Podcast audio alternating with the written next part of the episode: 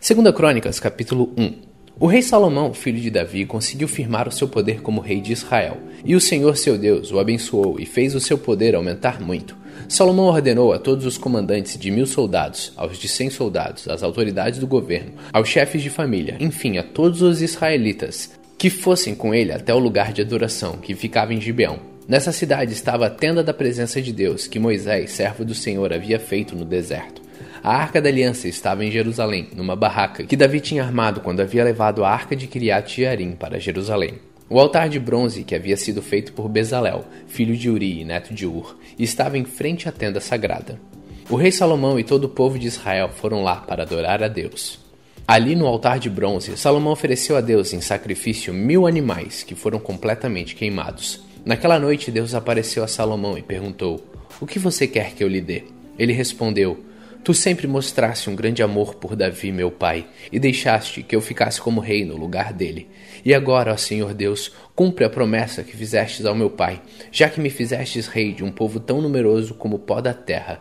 Dá-me sabedoria e conhecimento para que eu possa governá-lo. Se não for assim, como poderei governar este teu grande povo? Deus disse a Salomão: visto que você pediu sabedoria e conhecimento para governar o meu povo, de quem eu fiz você rei, em vez de pedir riquezas, bens ou honras, ou a morte dos seus inimigos, ou vida longa, eu lhe darei sabedoria e conhecimento. E lhe darei também mais riquezas, bens e honras do que qualquer outro rei teve antes de você ou terá depois.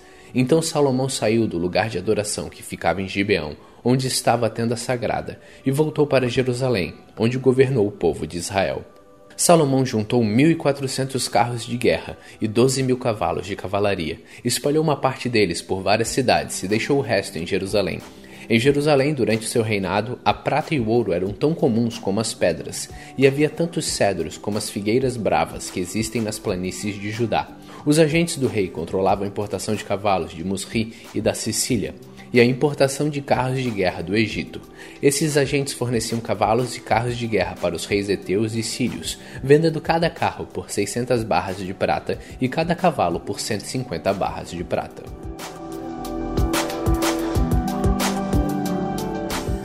Segunda Crônicas capítulo 2 o rei Salomão resolveu construir um templo para a adoração de Deus, o Senhor, e também um palácio para si mesmo. Alistou 70 mil homens para carregarem o material e 80 mil para cortarem pedras nas montanhas, e colocou 3.600 chefes para dirigirem o trabalho. Depois mandou a Irão, o rei de Tiro, a seguinte mensagem: Você vendeu ao meu pai, o rei Davi, cedros para que ele construísse o seu palácio. Agora faça o mesmo comigo. Estou pronto para construir um templo onde o Senhor meu Deus será adorado.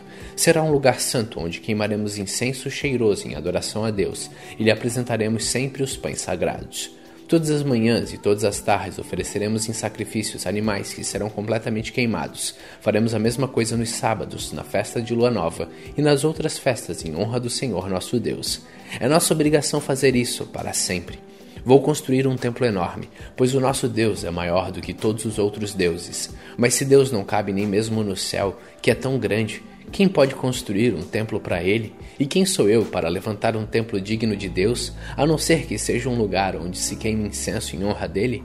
Portanto, mande-me um homem que saiba trabalhar em ouro, prata, bronze e ferro, que saiba fazer tecidos de fios de lã púrpura, vermelha e azul, e que saiba entalhar madeira. Ele trabalhará em Judá e em Jerusalém com os seus artesãos que foram contratados por Davi, o meu pai. Sei que os seus trabalhadores sabem cortar árvores, portanto, mande-me do Líbano madeira de cedro, de pinho e de sândalo. Os meus homens trabalharão junto com os seus, a fim de preparar muita madeira, pois o templo que vou construir será grande e maravilhoso. Para os seus trabalhadores que vão cortar as árvores, eu fornecerei duas mil toneladas de trigo, duas mil toneladas de cevada, quatrocentos mil litros de vinho e quatrocentos mil litros de azeite. Em resposta, o rei Irão mandou a Salomão a seguinte carta: O Senhor Deus ama o seu povo e por isso fez com que você fosse o rei deles. Louvado seja o Senhor, o Deus de Israel, o Criador do céu e da terra. Louvado seja Deus, que deu ao rei Davi um filho tão cheio de sabedoria, tão inteligente e prudente que vai construir um templo para Deus e um palácio para si mesmo. Agora eu vou lhe mandar Urã, um mestre, artesão, inteligente e capaz. A sua mãe pertence à tribo de Dan e o seu pai era da cidade de Tiro. Ele trabalha em ouro, prata, bronze, ferro, pedra e madeira. Sabe fazer tecidos de linho fino e de fios de lã púrpura, azul e vermelha. É perito também em obras de entalhe e sabe executar qualquer desenho que lhe seja apresentado. Ele trabalhará com seus artesãos e com os artesãos do rei Davi, o seu ilustre pai. Eu peço que você nos mande o trigo, a cevada, o vinho e o azeite que prometeu. Nós cortaremos nos montes Líbanos todas as árvores que você precisar. Levaremos as toras até o mar, faremos jangadas com elas e as levaremos por mar até o porto de Jope. Dali você as levará para Jerusalém. O rei Salomão fez uma contagem de todos os estrangeiros que moravam em Israel, como Davi, o seu pai, tinha feito. Havia no país 153.600 estrangeiros. Salomão separou 70 mil deles para carregarem o material, 80 mil para cortarem as pedras das montanhas e 3.600 como chefes para dirigirem o trabalho.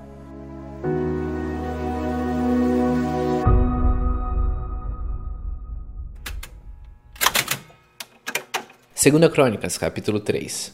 Salomão começou a construir o templo do Senhor Deus em Jerusalém, no Monte Moriá, onde Deus havia aparecido ao rei Davi, o pai de Salomão. O lugar que Davi tinha escolhido era o terreiro de malhar trigo de Araúna, o Jebuseu. Salomão começou a construção no segundo mês, no quarto ano do seu reinado. O templo que Salomão construiu media 27 metros de comprimento por 9 de largura, de acordo com o padrão antigo. A sala da entrada tinha 9 metros de largura, que era a mesma largura do santuário.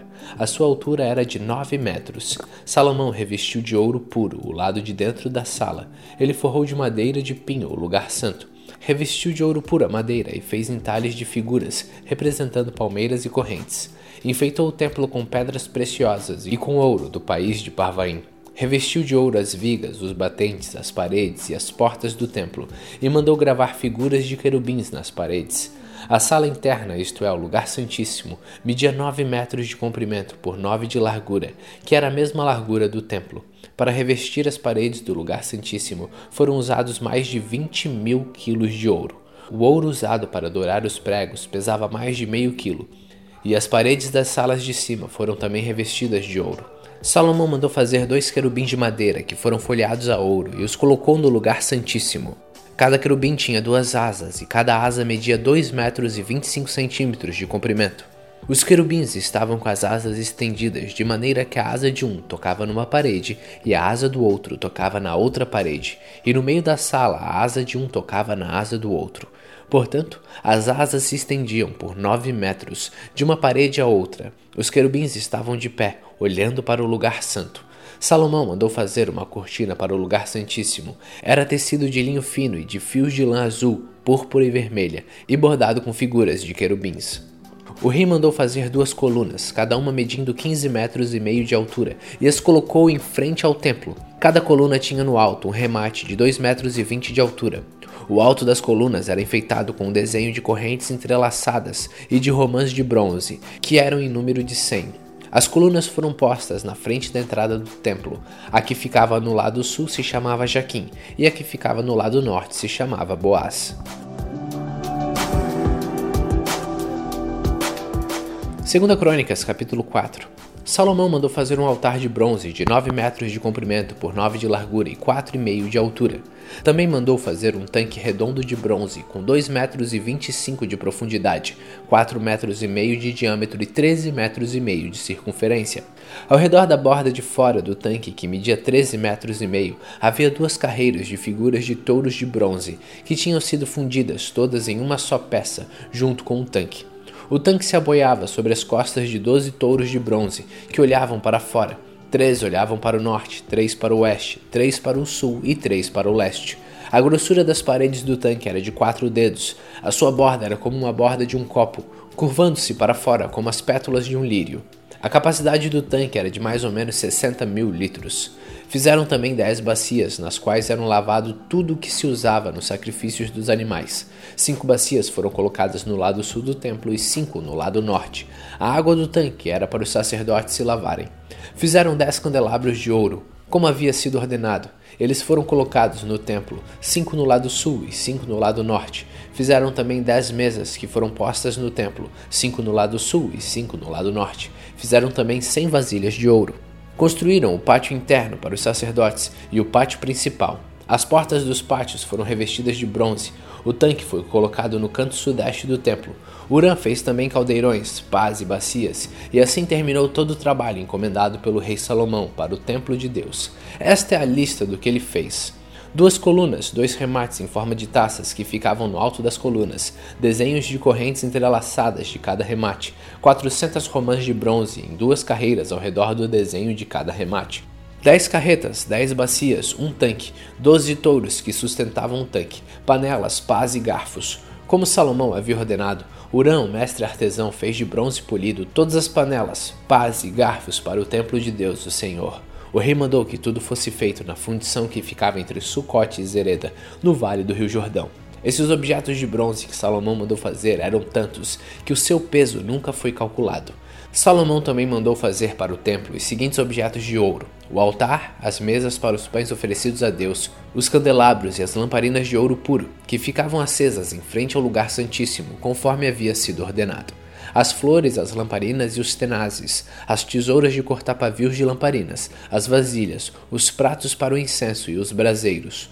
Todos esses objetos foram feitos de ouro puro. As portas de entrada para o lugar santo e as portas do lugar santíssimo também eram de ouro.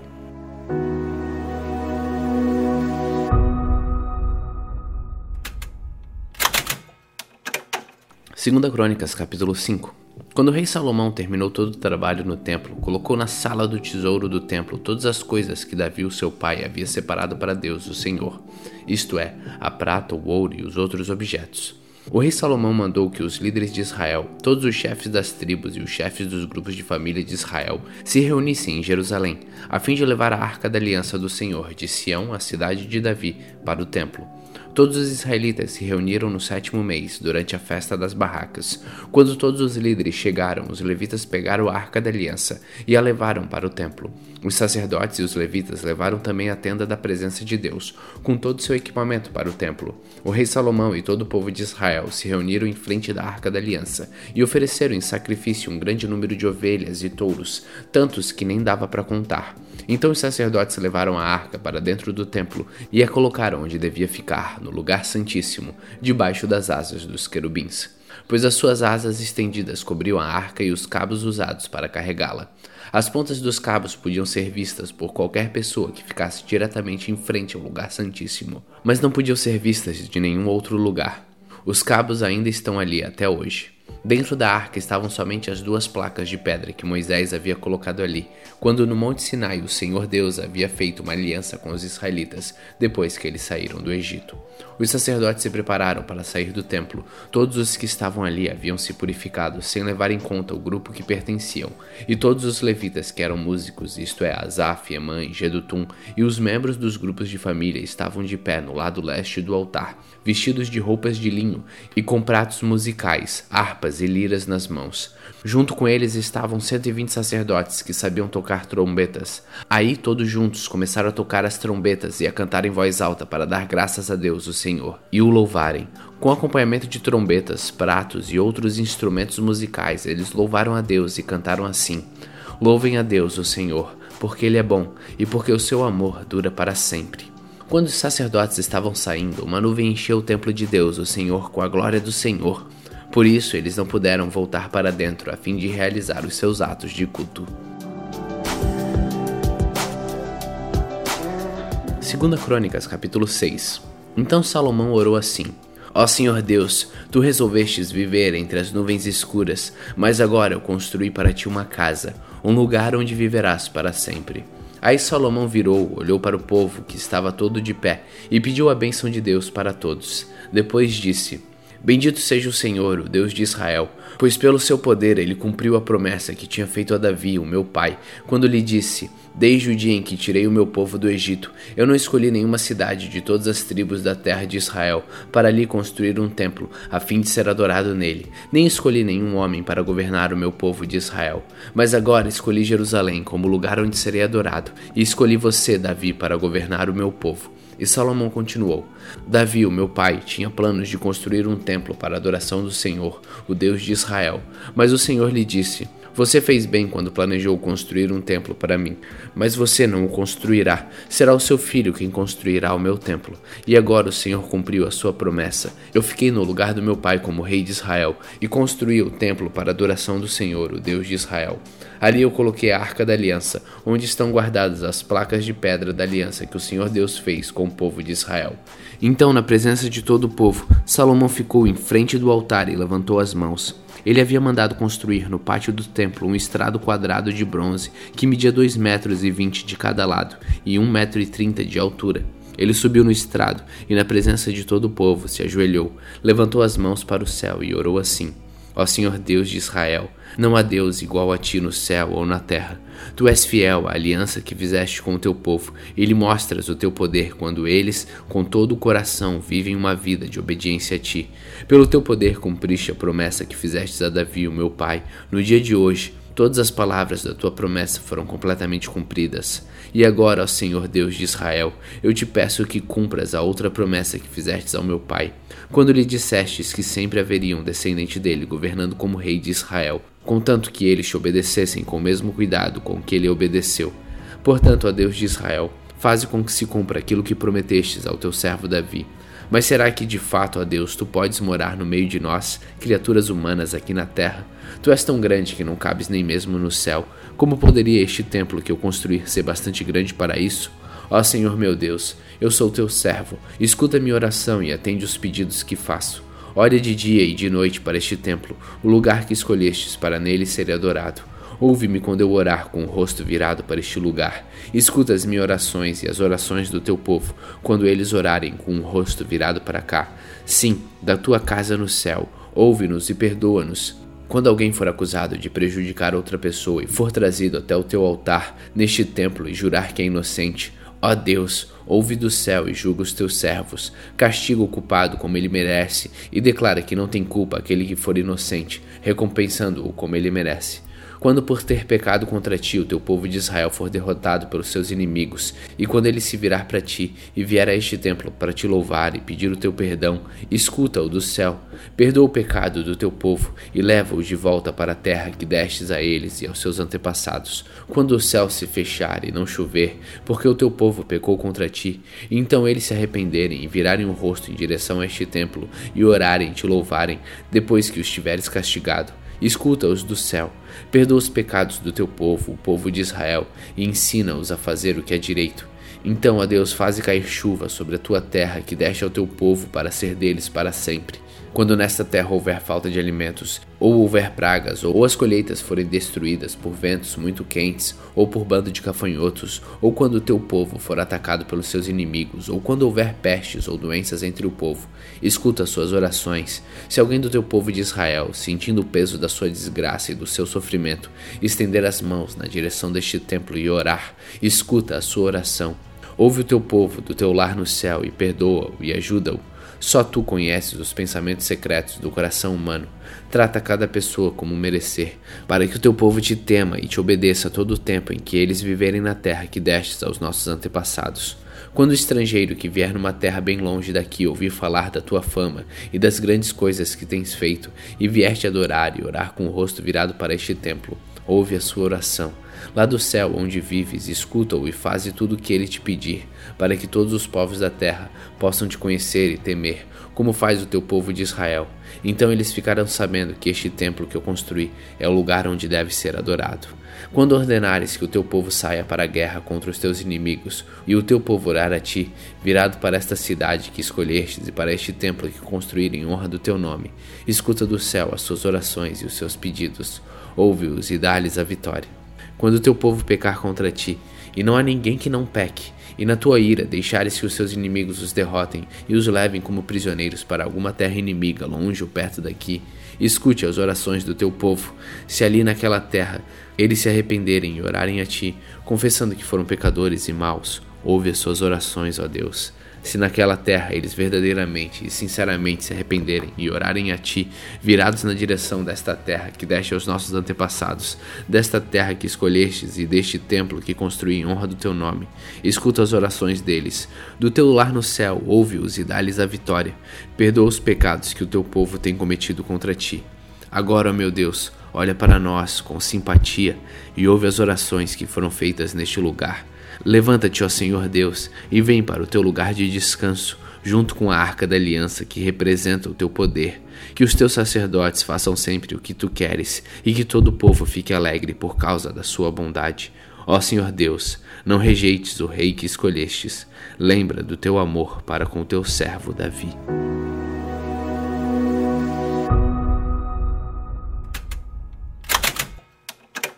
Segunda Crônicas, capítulo 7. Quando Salomão terminou a oração, desceu fogo do céu e queimou completamente o animal oferecido em sacrifício e os outros sacrifícios que tinham sido oferecidos, e a glória do Senhor, Deus, encheu o templo, e por causa dessa luz os sacerdotes não puderam entrar no templo. Ao verem o fogo descer e a glória do Senhor encher o templo, Todos os israelitas que estavam ali no pátio se ajoelharam e encostaram o rosto no chão. Eles adoraram a Deus e o louvaram, dizendo: Louvem a Deus, o Senhor, porque Ele é bom e porque o seu amor dura para sempre. Então o rei e todo o povo ofereceram sacrifícios ao Senhor. Salomão ofereceu em sacrifício vinte e dois mil bois e cento e vinte mil ovelhas. Assim o rei e o povo dedicaram o templo ao serviço de Deus. Os sacerdotes estavam nos seus lugares, e os levitas também, com os instrumentos de música sagrada que o rei Davi tinha feito para eles tocarem, acompanhando o cântico: O seu amor é eterno. Era assim que eles executavam os cânticos de louvor feitos por Davi. Todos os israelitas ficaram de pé enquanto os sacerdotes que estavam em frente dos levitas tocavam as trombetas. Salomão dedicou também ao serviço de Deus a parte central do pátio, que ficava em frente do templo. Ali ele apresentou as ofertas que foram completamente queimadas e a gordura dos animais que haviam sido oferecidos nas ofertas de paz. Salomão fez isso porque o altar de bronze era muito pequeno para os sacrifícios que eram completamente queimados, para as ofertas de cereais e para a gordura das ofertas de paz. Depois, Salomão e todo o povo de Israel comemoraram durante sete dias a festa de dedicação do altar. Estava ali uma enorme multidão, pessoas que tinham vindo do país inteiro, desde a subida de Hamat no norte até a fronteira do Egito no sul. No dia seguinte começaram a comemorar a festa das barracas, que também durou uma semana, e no dia seguinte fizeram uma grande festa de encerramento. No outro dia, o dia 23 do sétimo mês, o rei mandou o povo para casa. Todos foram embora felizes e alegres por causa de todas as coisas boas que o Senhor Deus tinha dado a Davi, a Salomão e ao seu povo de Israel. Assim Salomão acabou de construir o templo e o palácio real. Todos os seus planos para a construção do templo e do palácio deram certo. Então o Senhor Deus apareceu de noite a Salomão e disse: Eu ouvi a sua oração e escolhi este templo para ser o lugar onde serão oferecidos os sacrifícios. Quando eu fechar o céu e não deixar que chova, ou ordenar aos gafanhotos que destruam as colheitas, ou mandar uma peste atacar o povo, então, se o meu povo, que pertence somente a mim, se arrepender, abandonar os seus pecados e orar a mim, eu os ouvirei do céu, perdoarei os seus pecados e farei o país progredir de novo. Escutarei com atenção as orações que foram feitas neste templo, pois é o templo que escolhi e separei para ser o lugar onde serei adorado para sempre. Eu tomarei conta dele e sempre o protegerei. E se você, Salomão, me servir fielmente como fez Davi, o seu pai, e se obedecer às minhas leis e ordens, e fizer tudo o que eu mandar, então eu firmarei o seu poder como rei, cumprindo assim a aliança que fiz com Davi, quando lhe disse que Israel sempre seria governada pelos descendentes dele. Mas se você e o seu povo deixarem de me seguir, se desobedecerem às leis e aos mandamentos que lhe dei, e se adorarem e servirem a outros deuses, então eu os arrancarei da terra que lhes dei, e também abandonarei este templo, que separei para ser o lugar onde devo ser adorado. Aí todos os povos vão desprezar e zombar do templo, que agora é tão glorioso. Todos os que passarem por perto dele ficarão chocados e perguntarão: por que foi que Deus fez isso com esta terra e com este templo? E a resposta será: foi porque os israelitas abandonaram o Senhor seu Deus, que tirou do Egito os antepassados deles. Eles seguiram outros deuses e os adoraram e os serviram. Foi por isso que o Senhor fez com que toda esta desgraça caísse sobre eles. Segunda Crônicas, capítulo 8. Salomão levou 20 anos para construir o templo e o seu próprio palácio. Ele também reconstruiu as cidades que Irão, rei de Tiro, lhe tinha dado e mandou os israelitas morarem nelas. Depois Salomão atacou e conquistou as cidades de Ramot Zoba, reconstruiu as cidades de Tadmor no deserto e todas as cidades da região de Ramat, onde ele guardava os mantimentos. Reconstruiu também Bet-Oron de cima e Bet-Oron de baixo, que eram cidades protegidas por muralhas e por portões com trancas. A cidade de Balaate, todas as cidades onde ele guardava os seus mantimentos e as cidades onde ficavam os seus carros de guerra e os seus cavalos. Além disso, Salomão construiu tudo mais que quis em Jerusalém, no Líbano e em outras partes do seu reino. Tudo que Salomão construiu foi feito com trabalho forçado. Para isso, ele usou os descendentes do povo de Canaã, que os israelitas não haviam matado quando conquistaram seu país. Entre esses trabalhadores forçados estavam Eteus, Amorreus, Perizeus, Eveus e Jebuseus, e os descendentes deles continuam como escravos até hoje. Nenhum israelita foi obrigado a trabalhar como escravo. Os israelitas serviram como soldados, oficiais, capitães de carros de guerra e cavaleiros. Havia 250 oficiais que estavam encarregados dos trabalhadores forçados, que eram usados nas várias construções de Salomão.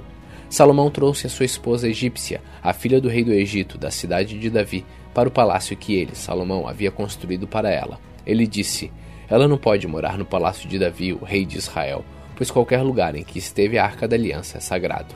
Salomão ofereceu a Deus, o Senhor, sacrifícios que foram completamente queimados no altar que ele havia construído para o Senhor em frente do templo. Ele ofereceu os sacrifícios de acordo com o que o mandamento de Moisés ordenava fazer nos dias santos, isto é, nos sábados, na festa de lua nova e nas três festas anuais, que eram as festas dos pães sem fermento, a festa da colheita e a festa das barracas.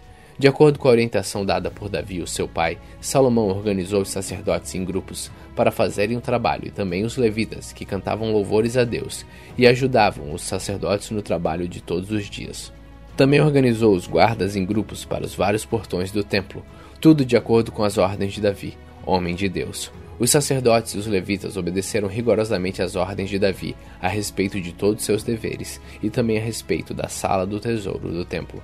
Agora estava terminado tudo que Salomão construiu, desde a colocação da pedra fundamental do templo até o fim da sua construção. O templo estava pronto. Depois Salomão foi até os portos de Azion-Geber e Elata, no Golfo da Acaba, no país de Edom. O rei Irão lhe mandou navios e marinheiros competentes, comandados pelos seus próprios oficiais. Eles navegaram junto com os homens de Salomão, foram até a terra de Ofir e trouxeram para Salomão mais de 15 mil quilos de ouro.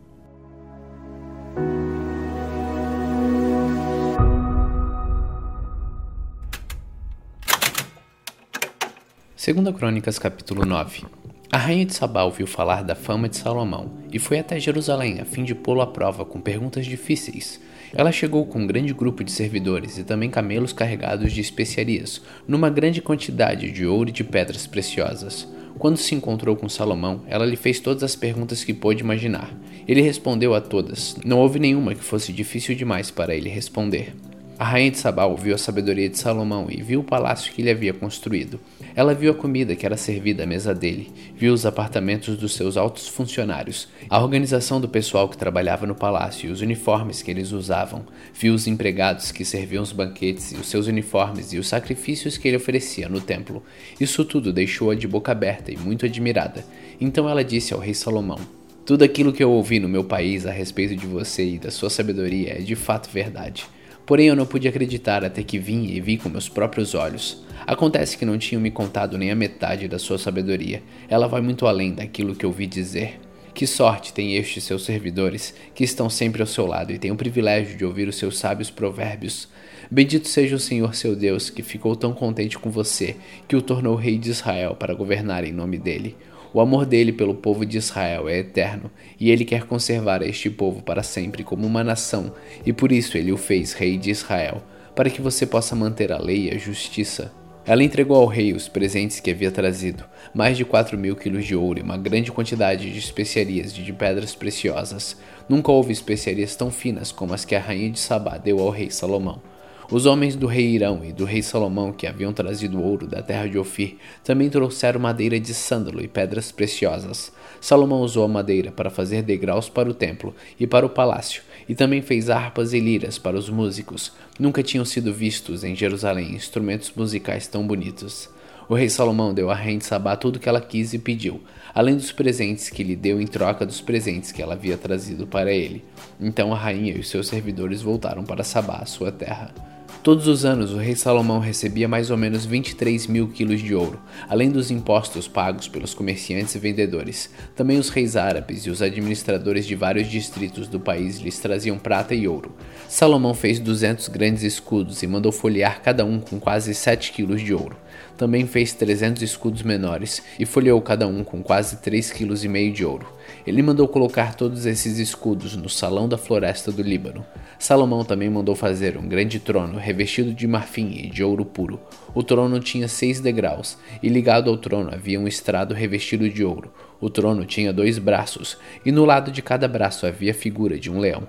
Havia também a figura de um leão nas pontas de cada degrau, isto é, havia doze leões ao todo. Nunca tinha sido feito em qualquer outro reino um trono como este. Todas as taças que o rei Salomão usava para beber eram de ouro, e todos os objetos do salão da floresta do Líbano eram de ouro puro. No tempo de Salomão, a prata era considerada sem valor. Salomão tinha uma frota de navios que viajava até a Espanha, junto com a frota do rei Irão. Cada três anos a sua frota voltava trazendo ouro, prata, marfim, macacos e micos. O rei Salomão era mais rico e mais sábio do que qualquer outro rei, e todos os outros reis queriam ir ouvir a sabedoria que Deus lhe tinha dado. Todos os que chegavam traziam um presente para ele: objetos de prata e de ouro, roupas, armas, especiarias, cavalos e mulas. E era assim, ano após ano. Salomão tinha quatro mil cocheiras para os seus carros de guerra e para os seus cavalos, e também possuía doze mil cavalos de cavalaria. Ele deixou em Jerusalém uma parte deles e espalhou o resto por várias cidades que haviam sido preparadas para isso. Ele dominava todos os reis que haviam desde o rio Eufrates até a terra dos filisteus e até a fronteira do Egito.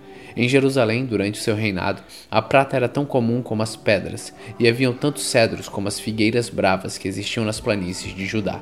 Ele importava cavalos de Musri e de todos os outros países. Todas as outras coisas que Salomão fez, do princípio do seu reinado até o fim, estão escritas nos livros de histórias do profeta Natã, profecia de Aias de Siló e visões do profeta Ido. Esse último livro fala também do rei Jeroboão, filho de Nebate. Salomão governou 40 anos em Jerusalém como rei de toda a terra de Israel. Ele morreu e foi sepultado na cidade de Davi, e o seu filho Robão ficou no lugar dele como rei.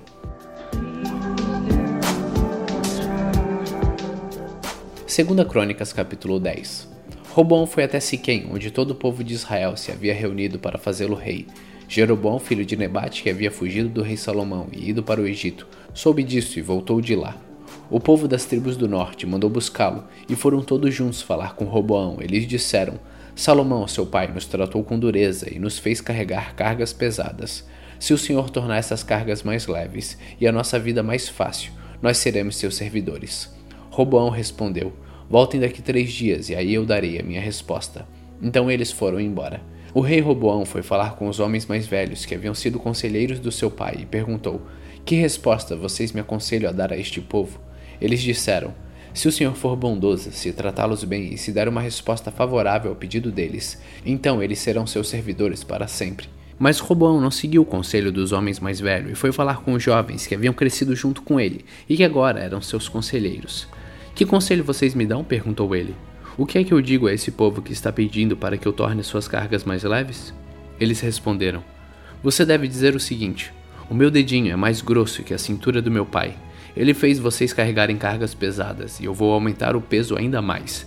Ele castigou vocês com chicotes, eu vou surrá-los com correias. Três dias depois, Jeroboão e todo o povo foram falar de novo com o rei Roboão, como ele havia mandado. O rei desprezou o conselho dos homens mais velhos e falou duramente com o povo. Como os jovens haviam aconselhado, ele disse: O meu pai fez vocês carregarem cargas pesadas. Eu vou aumentar o peso ainda mais. Ele castigou vocês com chicotes, eu vou surrá-los com correias. Assim o rei Roboão não atendeu o povo. O Senhor Deus fez isso acontecer para confirmar aquilo que ele, por meio do profeta Aias de Siló, tinha dito a Jeroboão, filho de Nebate. Quando os israelitas viram que o rei não ia atender o seu pedido, começaram a gritar: Abaixo a Davi, a sua família. O que foi que eles fizeram por nós? Homens de Israel, vamos para casa. Que Roboão cuide de si mesmo.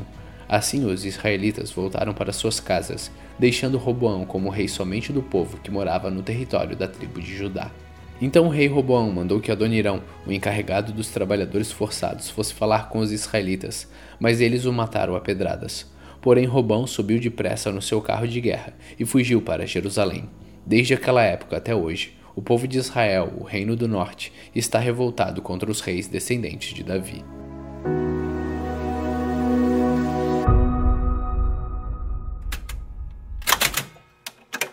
Segunda Crônicas, capítulo 11. Quando Roboão chegou a Jerusalém, reuniu 180 mil dos melhores soldados das tribos de Judá e de Benjamim, pois tinha intenção de lutar contra as tribos do reino do norte e ser rei delas de novo. Mas o Senhor falou ao profeta Semaías e mandou que desse ao rei Roboão e a todo o povo das tribos de Judá e de Benjamim o seguinte recado: Não ataquem os seus próprios irmãos, o povo de Israel. Voltem todos para casa. Se tudo aconteceu assim, foi porque eu, o Senhor Deus, quis. Então eles obedeceram à ordem do Senhor e não foram lutar contra Jeroboão. Roboão ficou morando em Jerusalém e, para defender o país, construiu muralhas e fortalezas nas seguintes cidades de Judá e de Benjamim: Belém, Etam, Tecoa, Betzur, Socó, Adulã, Gate, Maresa, Sife, Adoraim, Laquis, Azeca, Zora, Aijalon e Hebron. Roboão colocou comandantes nessas cidades fortaleza e nelas armazenou cereais, azeite e vinho.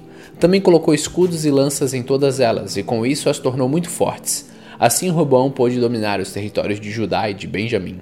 De todas as partes de Israel, no norte, os sacerdotes e levitas foram até Jerusalém. Os levitas abandonaram as suas terras e pastagem e as suas outras posses e foram para Judá e para Jerusalém, pois Jeroboão, rei de Israel, e os seus sucessores não deixavam que eles servissem a Deus, o Senhor, como sacerdotes. Jeroboão escolheu seus próprios sacerdotes para oferecerem sacrifícios em altares pagãos e adorarem demônios e as imagens de touros que ele tinha mandado fazer.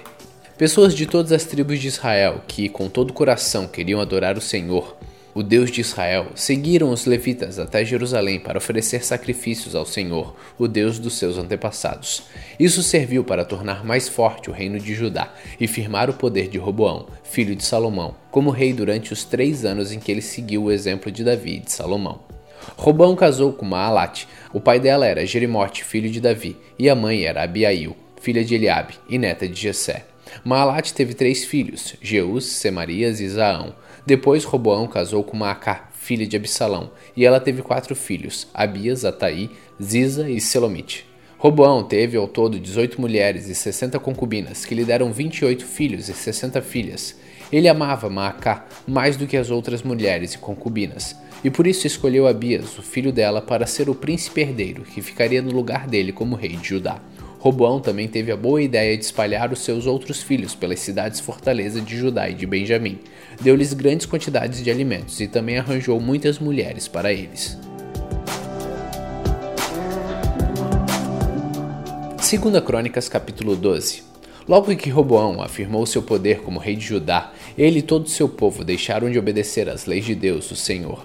Eles foram infiéis a Deus e por isso no quinto ano do reinado de Roboão, Sisaque, rei do Egito, atacou Jerusalém.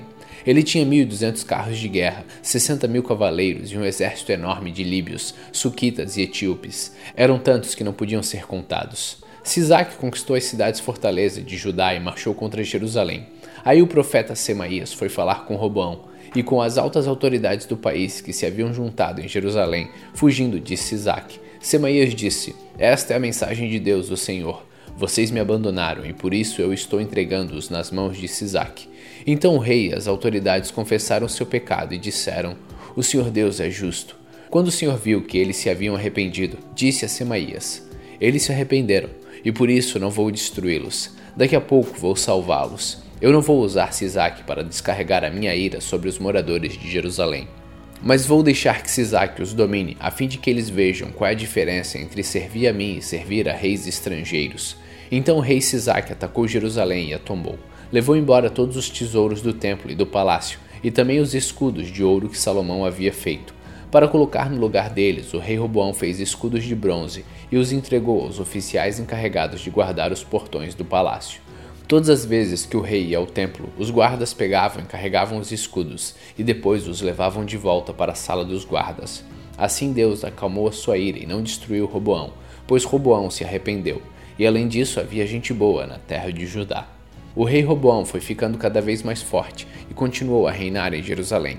Ele tinha 41 anos de idade quando se tornou rei e governou 17 anos em Jerusalém, a cidade que o Senhor Deus havia escolhido entre todas as tribos da terra de Israel como lugar onde devia ser adorado.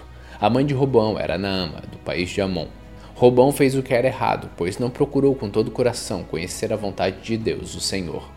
Todas as outras coisas que Roboão fez, do princípio até o fim do seu reinado, estão escritas na história do profeta Semaías e na história do profeta Ido, conforme está registrado na lista dos antepassados de Roboão.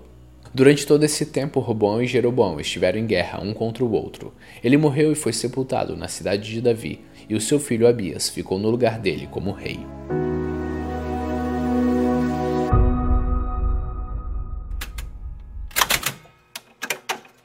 Segunda Crônicas, capítulo 13. No ano 18 do reinado de Jeroboão em Israel, Abias se tornou rei de Judá e governou três anos em Jerusalém. A sua mãe se chamava Micaía e era filha de Uriel, da cidade de Gibeá. Houve uma guerra entre Abias e Jeroboão. Abias foi à batalha com um exército de 400 mil soldados valentes, e Jeroboão levou para a luta 800 mil soldados valentes. Abias sumiu ao Monte Zemarim, na região montanhosa de Efraim, e do alto do monte gritou para Jeroboão e seus soldados: Escutem, será que vocês não sabem que o Senhor, o Deus de Israel, fez uma aliança eterna com Davi, prometendo que ele e os seus filhos sempre seriam os reis de Israel? Mas Jeroboão, filho de Nebate, servidor de Salomão, filho de Davi, se revoltou contra o seu rei. E uns homens maus e vadios se juntaram a Jeroboão, e eles desafiaram Roboão, filho de Salomão. Roboão era jovem e tímido, e não pôde resistir. Vocês são um exército enorme e têm os touros de ouro que Jeroboão fez para serem seus deuses. Pensam que por causa disso vocês podem ir contra o poder que o Senhor Deus deu aos descendentes do rei Davi? Vocês expulsaram os sacerdotes de Deus e os descendentes de Arão, e os levitas, e escolheram seus próprios sacerdotes, como povos pagãos fazem. Qualquer um que aparece com um touro ou sete carneiros pode se tornar sacerdote de deuses falsos. Quanto a nós, o Senhor é o nosso Deus, e nunca o rejeitamos. Os nossos sacerdotes são descendentes de Arão. Eles servem a Deus e são ajudados pelos levitas. Todos os dias de manhã e à tarde, eles apresentam a Deus sacrifícios que são completamente queimados, oferecem incenso cheiroso, colocam os pães sagrados na mesa pura e à tardinha acendem as lamparinas do candelabro de ouro. Pois nós obedecemos às leis do Senhor nosso Deus, mas vocês o rejeitaram. Deus está conosco e vai à nossa frente, e os seus sacerdotes estão prontos para tocar as cornetas, a fim de começar a batalha. Povo de Israel, não lutem contra o Senhor, o Deus dos seus antepassados. Vocês não podem vencer. Mas Jeroboão tinha mandado parte do seu exército ficar atrás dos soldados de Abias, e o resto ficou na frente deles. Quando os soldados de Abias olharam para trás e viram que estavam cercados pelos soldados de Jeroboão, gritaram a Deus pedindo socorro. Os sacerdotes tocaram as cornetas. Os soldados de Abias gritaram, e Deus derrotou Jeroboão e o seu exército diante de Abias e o seu exército. Os soldados de Israel fugiram dos de Judá, pois Deus lhe deu a vitória. Quinhentos mil soldados de Israel foram mortos por Abias e os seus soldados. Foi uma matança enorme. Assim os soldados de Israel foram derrotados, e os de Judá venceram, pois confiaram no Senhor, o Deus dos seus antepassados.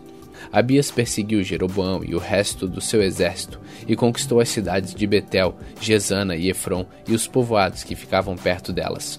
Durante o reinado de Abias, Jeroboão nunca voltou a governar. Finalmente, a ira de Deus atingiu Jeroboão e ele morreu. Abias foi ficando cada vez mais poderoso, e ele casou com 14 mulheres, e foi pai de 22 filhos e 16 filhas. O resto da história de Abias e tudo que ele fez e disse está escrito na história do profeta Ido.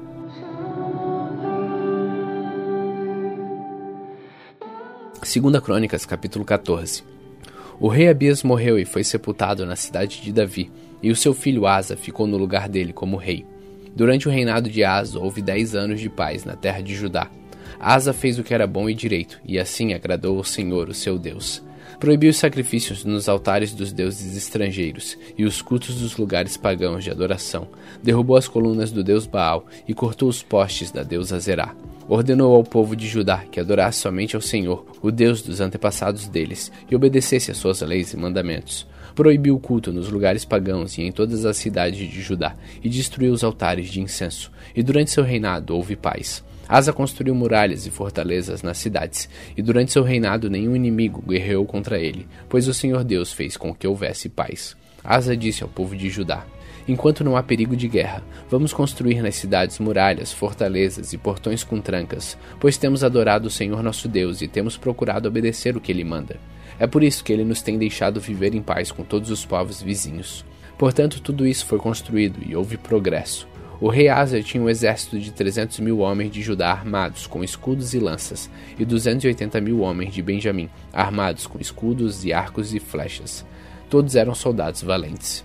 Um etíope chamado Zera marchou contra Judá com um exército de um milhão de homens e 300 carros de guerra e avançou até a cidade de Maresa.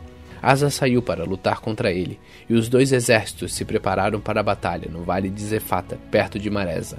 Aí Asa pediu socorro ao Senhor seu Deus, dizendo: Ó Deus, tu podes socorrer tanto os fortes como os fracos. Ajuda-nos, ó Senhor nosso Deus, pois confiamos em ti e em teu nome estamos aqui para lutar contra este grande exército. Tu, ó Senhor, és o nosso Deus. Ninguém pode resistir ao teu poder. Quando Asa e os seus soldados atacaram, Deus derrotou os etíopes e eles fugiram, sendo perseguidos por Asa e pelo seu exército até Gerar. Todos os etíopes foram mortos, não ficou nenhum só com vida, pois foram derrotados por Deus, o Senhor, e pelo seu exército. Os soldados de Asa carregaram consigo tudo que puderam. Depois atacaram e invadiram as cidades que ficavam perto de Gerar, pois todos os moradores estavam com medo de Deus. E os soldados de Asa pegaram toda a riqueza que havia nessas cidades. Atacaram também os acampamentos onde haviam rebanhos, pegaram muitas ovelhas e camelos, e depois voltaram para Jerusalém.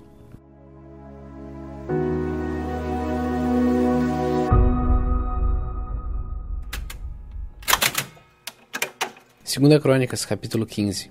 O Espírito de Deus desceu sobre Azarias, filho de Oded, e ele foi falar com Asa e disse: Rei Asa, e todo o povo de Judá e de Benjamim escutem. O Senhor Deus está com vocês, se é que vocês estão com ele. Se o procurarem, ele deixará que vocês o achem, mas se o rejeitarem, ele também os rejeitará. Durante muito tempo, os israelitas não adoraram o verdadeiro Deus, nem tiveram sacerdotes que os ensinassem, nem tiveram a lei de Deus. Mas quando vieram tempos difíceis, eles voltaram para o Senhor, o Deus de Israel. Eles os procuraram e o encontraram. Naqueles tempos, ninguém vivia sossegado, e em todos os países havia desordem. Nações e cidades atacavam e destruíam umas às outras, pois Deus estava fazendo cair sobre elas todo tipo de sofrimento. Mas sejam fortes e não fiquem desanimados, pois vocês serão bem-sucedidos em tudo que fizerem. As ouviu essa mensagem, isto é, a profecia de Azarias, filho de Oded, e ficou cheio de coragem. Acabou com todos os ídolos nojentos que havia em Judá e em Benjamim, e também nas cidades que ele tinha conquistado na região montanhosa de Efraim, e consertou o altar do Senhor Deus, que estava no pátio em frente do templo.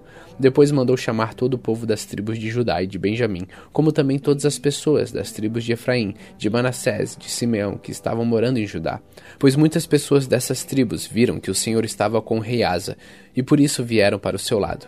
Todos eles se reuniram em Jerusalém no terceiro mês do ano 15 do reinado de Asa. Naquele dia ofereceram em sacrifício ao Senhor setecentos touros e sete mil ovelhas, que eles haviam tomado nas batalhas. Fizeram uma aliança com o Senhor, o Deus dos seus antepassados, prometendo adorá-lo com todo o coração e com toda a alma. Juraram também que seriam mortos todos os que não quisessem adorá-lo, tanto crianças como adultos, tanto homens como mulheres. Em voz alta juraram a Deus, o Senhor, que seriam fiéis à aliança, e depois deram gritos de alegria e tocaram trombetas e cornetas. O povo de Judá ficou alegre por causa desse juramento, que tinham feito com todo o coração. E por terem procurado o Senhor com toda a boa vontade, ele deixou que o achassem e permitiu que vivessem em paz com todos os povos vizinhos. Asa também tirou a sua mãe Maacá da posição de rainha-mãe, porque ela havia mandado fazer uma figura imoral para servir como poste da deusa Zerá. Asa derrubou o ídolo e reduziu a pó e queimou no vale de Cedron. Ele não destruiu todos os lugares pagãos de adoração, porém foi fiel a Deus toda a sua vida. Ele colocou no templo todos os objetos que o seu pai havia separado para o Senhor Deus, e também os objetos de prata e de ouro que ele mesmo havia separado. E não houve mais guerra até o ano 35 do seu reinado. 2 Crônicas capítulo 16 No ano 36 do reinado de Asa, Baasa, rei de Israel, invadiu Judá e começou a cercar de muralhas a cidade de Ramá, para assim controlar o movimento na estrada que ia até Jerusalém. Por isso o rei Asa pegou a prata e o ouro do templo e do palácio e entregou a alguns dos seus servidores, a fim de que levassem para Damasco e dessem ao rei Ben-Hadad da Síria. Junto foi a seguinte mensagem: Vamos ser aliados como eram os nossos pais. Esta prata e este ouro são para você. Retire agora o apoio que você está dando a Baasa, rei de Israel, para que assim ele tenha de tirar os seus soldados do meu país. O rei Ben-Hadad concordou com a proposta de Asa e mandou que seus comandantes e os seus exércitos atacassem as cidades de Israel. Eles conquistaram Ijon, Dan e Abel-Maim e todas as cidades armazéns do território de Naphtali. Quando o rei Baasa soube o que havia acontecido, parou de construir as muralhas de Ramá. Aí o rei Asa mandou chamar todo o povo de Judá, e eles levaram dali as pedras e a madeira que Baasa havia estado usando para construir as muralhas em volta de Ramá. Com esse material, Asa construiu as muralhas em volta de Geba e de Mispa. Por esse tempo, o profeta Hanani foi falar com o rei Asa de Judá e disse: O Senhor confiou no rei da Síria, em vez de confiar no Senhor seu Deus, e por isso o exército do rei de Israel conseguiu fugir. Não é verdade que os soldados da Etiópia e da Líbia formaram um enorme exército, com muitos carros de guerra e cavaleiros? No entanto, o Senhor confiou em Deus, e ele lhe deu a vitória. Deus está sempre vigiando tudo o que acontece no mundo, a fim de dar forças a todos os que são fiéis a Ele, com todo o coração. Desta vez o Senhor fez uma loucura, e por isso de agora em diante o Senhor vai estar sempre em guerra. Asa ficou tão zangado com o profeta que mandou amarrá-lo com correntes e metê-lo na prisão. E foi nesse tempo também que Asa perseguiu algumas pessoas do seu próprio povo. Todas as outras coisas que o rei Asa fez desde o princípio do seu reinado até o fim estão escritas na história dos reis de Judá e de Israel. No ano 39 do seu reinado, ele foi atacado por uma doença muito grave nos pés. Mesmo assim, não pediu socorro a Deus, o Senhor, mas confiou nos médicos. No ano 41 do seu reinado, Asa morreu e foi sepultado no túmulo que ele tinha mandado cavar na cidade de Davi. Encheram um túmulo de perfumes e de várias especiarias, que tinham sido preparados com muita arte, e colocaram o corpo ali dentro. Depois fizeram uma enorme fogueira em honra dele.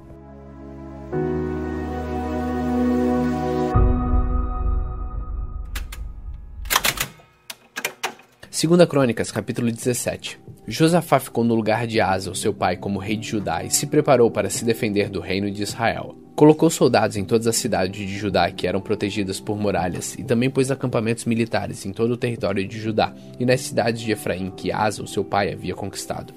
O Senhor Deus abençoou Josafá porque ele agiu como seu pai tinha agido no princípio do seu reinado. Ele não adorou o Deus Baal, mas adorou o Deus do seu pai e obedeceu aos seus mandamentos, em vez de seguir o mau exemplo dos reis de Israel. O Senhor firmou o poder de Josafá como rei, e todos em Judá lhe davam presentes.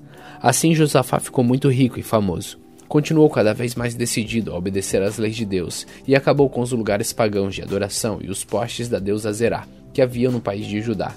No terceiro ano do seu reinado, Josafá enviou as seguintes autoridades para ensinarem a lei de Deus na cidade de Judá: Ben-Rail, Obadias, Zacarias, Netanel e Micaías. Junto com eles foram os seguintes levitas: Semaías, Netanias, Zebadias, Azael, Semiramote, Jonatas, Adonias, Tobias e Tobeadonias. Os sacerdotes Elisame e Georão também foram. Levaram consigo o livro da lei de Deus, o Senhor, e foram por todas as cidades de Judá, ensinando a lei a todo o povo. O Senhor Deus fez com que todos os povos vizinhos de Judá ficassem com medo de Josafá, e por isso eles não fizeram guerra contra ele. Alguns filisteus trouxeram presentes e prata para Josafá, como imposto, e alguns árabes trouxeram 7.700 ovelhas e 7.700 bodes. Josafá foi ficando cada vez mais forte e construiu fortalezas e cidades armazém, onde ajuntou grande quantidade de mantimentos. Em Jerusalém, ele colocou oficiais valentes e experimentados. Esta é a lista desses oficiais, de acordo com os grupos de famílias que eles comandavam. Adna era o comandante das tropas de famílias de Judá e comandava 300 mil soldados. Em seguida vinha Joanã, que comandava 280 mil homens. E depois vinha Amazias, filho de Zicre, que comandava 200 mil homens. Amazias tinha se apresentado de livre e espontânea vontade para servir a Deus, o Senhor. O comandante dos soldados das famílias de Benjamim era Eliada, um oficial valente. Ele comandava 200 mil homens armados de escudos e arcos e flechas. Finalmente vinha Josabade, que comandava 180 mil homens armados. Todos esses estavam a serviço de Josafá em Jerusalém. Além destes, ele havia colocado outros soldados em todas as cidades de Judá, que eram protegidas por muralhas.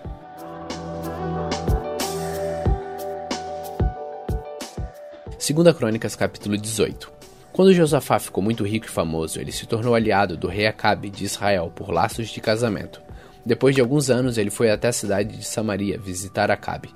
Em honra de Josafá e dos que haviam ido com ele, o rei Acabe deu um banquete, para o qual mandou matar muitos touros e muitas ovelhas, e procurou convencer Josafá a ir com ele atacar a cidade de Ramote e Leade. Ele perguntou a Josafá: Você vai comigo atacar Ramote? Josafá respondeu: Quando você estiver pronto para a batalha, eu também estarei e assim também os meus soldados. Iremos lutar junto com você, mas primeiro vamos consultar a Deus, o Senhor. Aí Acabe mandou chamar os profetas, que eram quatrocentos, e perguntou: Devemos atacar a cidade de Ramote ou não? Eles responderam: Ataque, pois o Senhor Deus lhe dará a vitória. Mas Josafá perguntou: Não existe aqui mais nenhum profeta para nós consultarmos o Senhor por meio dele? Acabe respondeu: Existe outro que se chama Micaías, filho de Inla, mas eu tenho ódio dele, porque nunca profetiza para mim o que é bom, mas só o que é ruim. Não fale desse jeito, disse Josafá. Então Acabe chamou um oficial e mandou que ele fosse imediatamente buscar Micaías. Os dois reis, usando as suas roupas reais, estavam sentados nos seus tronos, numa praça que ficava perto do portão da entrada de Samaria, e todos os profetas estavam profetizando em frente deles. Um dos profetas, chamado Zedequias, filho de Kenaana, fez uns chifres de ferro e disse a Acabe: O que o Senhor Deus está dizendo é isto. Com estes chifres o Senhor lutará contra os sírios e o derrotará completamente. E todos os outros profetas profetizaram a mesma coisa. Eles diziam: Marche contra a cidade de Ramote, que o Senhor, ó rei, vencerá. O Senhor Deus lhe dará vitória. Enquanto isso, o oficial que tinha ido buscar Micaías disse a ele: Todos os outros profetas profetizaram que o rei terá sucesso. É melhor que você faça o mesmo. Porém, Micaías respondeu: Juro pelo Senhor, o Deus vivo, que eu farei o que o meu Deus mandar. Quando Micaías chegou ao lugar onde estava o rei Acabe, este perguntou: Micaías, o rei Josafá e eu devemos atacar a cidade de Ramote ou não? Micaías respondeu: Ataque, pois vencerão. Deus lhe dará vitória. Mas Acabe disse: Quando você falar comigo em nome do Senhor Deus, diga a verdade. Quantas vezes eu preciso dizer isso? Micaías respondeu: Vejo o exército de Israel espalhados pelos morros como ovelhas sem pastor. O Senhor Deus diz: Estes homens não têm chefe, que eles voltem para casa em paz. Então Acabe disse a Josafá: Eu não disse que para mim ele nunca profetiza coisas boas? Ele sempre diz alguma coisa ruim. Micaías continuou: Agora escutem o que o Senhor Deus está dizendo. Eu vi o Senhor sentado no seu trono no céu, com todos os anjos à sua direita e à sua esquerda. Ele perguntou: Quem enganará Acabe para que ele vá a Ramote seja morto lá? Alguns anjos disseram uma coisa, outros disseram outra, até que um espírito chegou perto do Senhor Deus e disse: Eu enganarei Acabe. O Senhor perguntou: Como? E o Espírito respondeu: Eu irei e farei com que todos os profetas de Acabe digam mentiras. Então o Senhor ordenou: Vá e engane Acabe. Você conseguirá. E Micaías terminou dizendo a Acabe: O Senhor está vendo agora que o Senhor Deus fez com que todos estes seus profetas mentissem, mas ele resolveu que vai acontecer uma desgraça com o Senhor, ó rei. Então o profeta Zedequias chegou perto de Micaías, deu um tapa na cara dele e perguntou: Quando foi que o Espírito do Senhor saiu de mim e falou com você? Você descobrirá isso quando entrar em algum quarto dos fundos tentando se esconder, respondeu Micaías. Aí o rei Acabe deu a seguinte ordem a um dos seus oficiais: Prenda Micaías e o leve a Amon, o governador da cidade, e ao príncipe Joás. Diga a eles que o joguem na cadeia e o ponham a pão e água até que eu volte são e salvo. Micaías exclamou: Se o Senhor, ó rei, voltar em paz, então de fato o Senhor Deus não falou por meio de mim. E disse também: Todos aqui deem atenção àquilo que eu profetizei. Assim o rei Acabe de Israel e o rei Josafá de Judá foram atacar a cidade de Ramote Gileade. Acabe disse a Josafá: Quando formos entrar na batalha, vou me disfarçar, mas você use as suas roupas de rei. O rei de Israel se disfarçou e eles entraram na batalha. O rei da Síria havia mandado que os capitães dos seus carros de guerra não atacassem ninguém, a não ser o rei de Israel. E por isso, quando viram o rei Josafá, pensaram que ele era o rei de Israel e foram atacá-lo. Mas Josafá gritou e o Senhor Deus o socorreu, fazendo com que os sírios se desviassem dele. Quando eles viram que aquele não era o rei de Israel, pararam de atacá-lo. No entanto, um soldado sírio atirou uma flecha que por acaso atingiu o rei Acabe entre as juntas da sua armadura. Então ele gritou para o condutor do seu carro: Fui ferido, dê a volta e leve-me para fora da batalha. Enquanto a batalha ficava cada vez mais forte, o rei Acabe segurou-se no pé do seu carro de guerra, de frente para os sírios, até a tarde. Ao pôr do sol, ele morreu.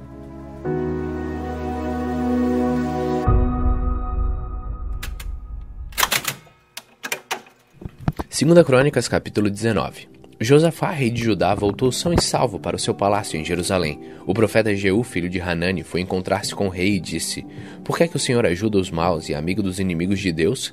Por causa disso, o Senhor Deus vai castigá-lo. Mas é verdade que o Senhor fez coisas boas. Acabou com os postes da deusa Zerá do país e procurou com todo o coração conhecer a vontade de Deus. Josafá continuou morando em Jerusalém, mas tinha o costume de visitar o povo no país inteiro, desde Berseba no sul até a região montanhosa de Efraim no norte.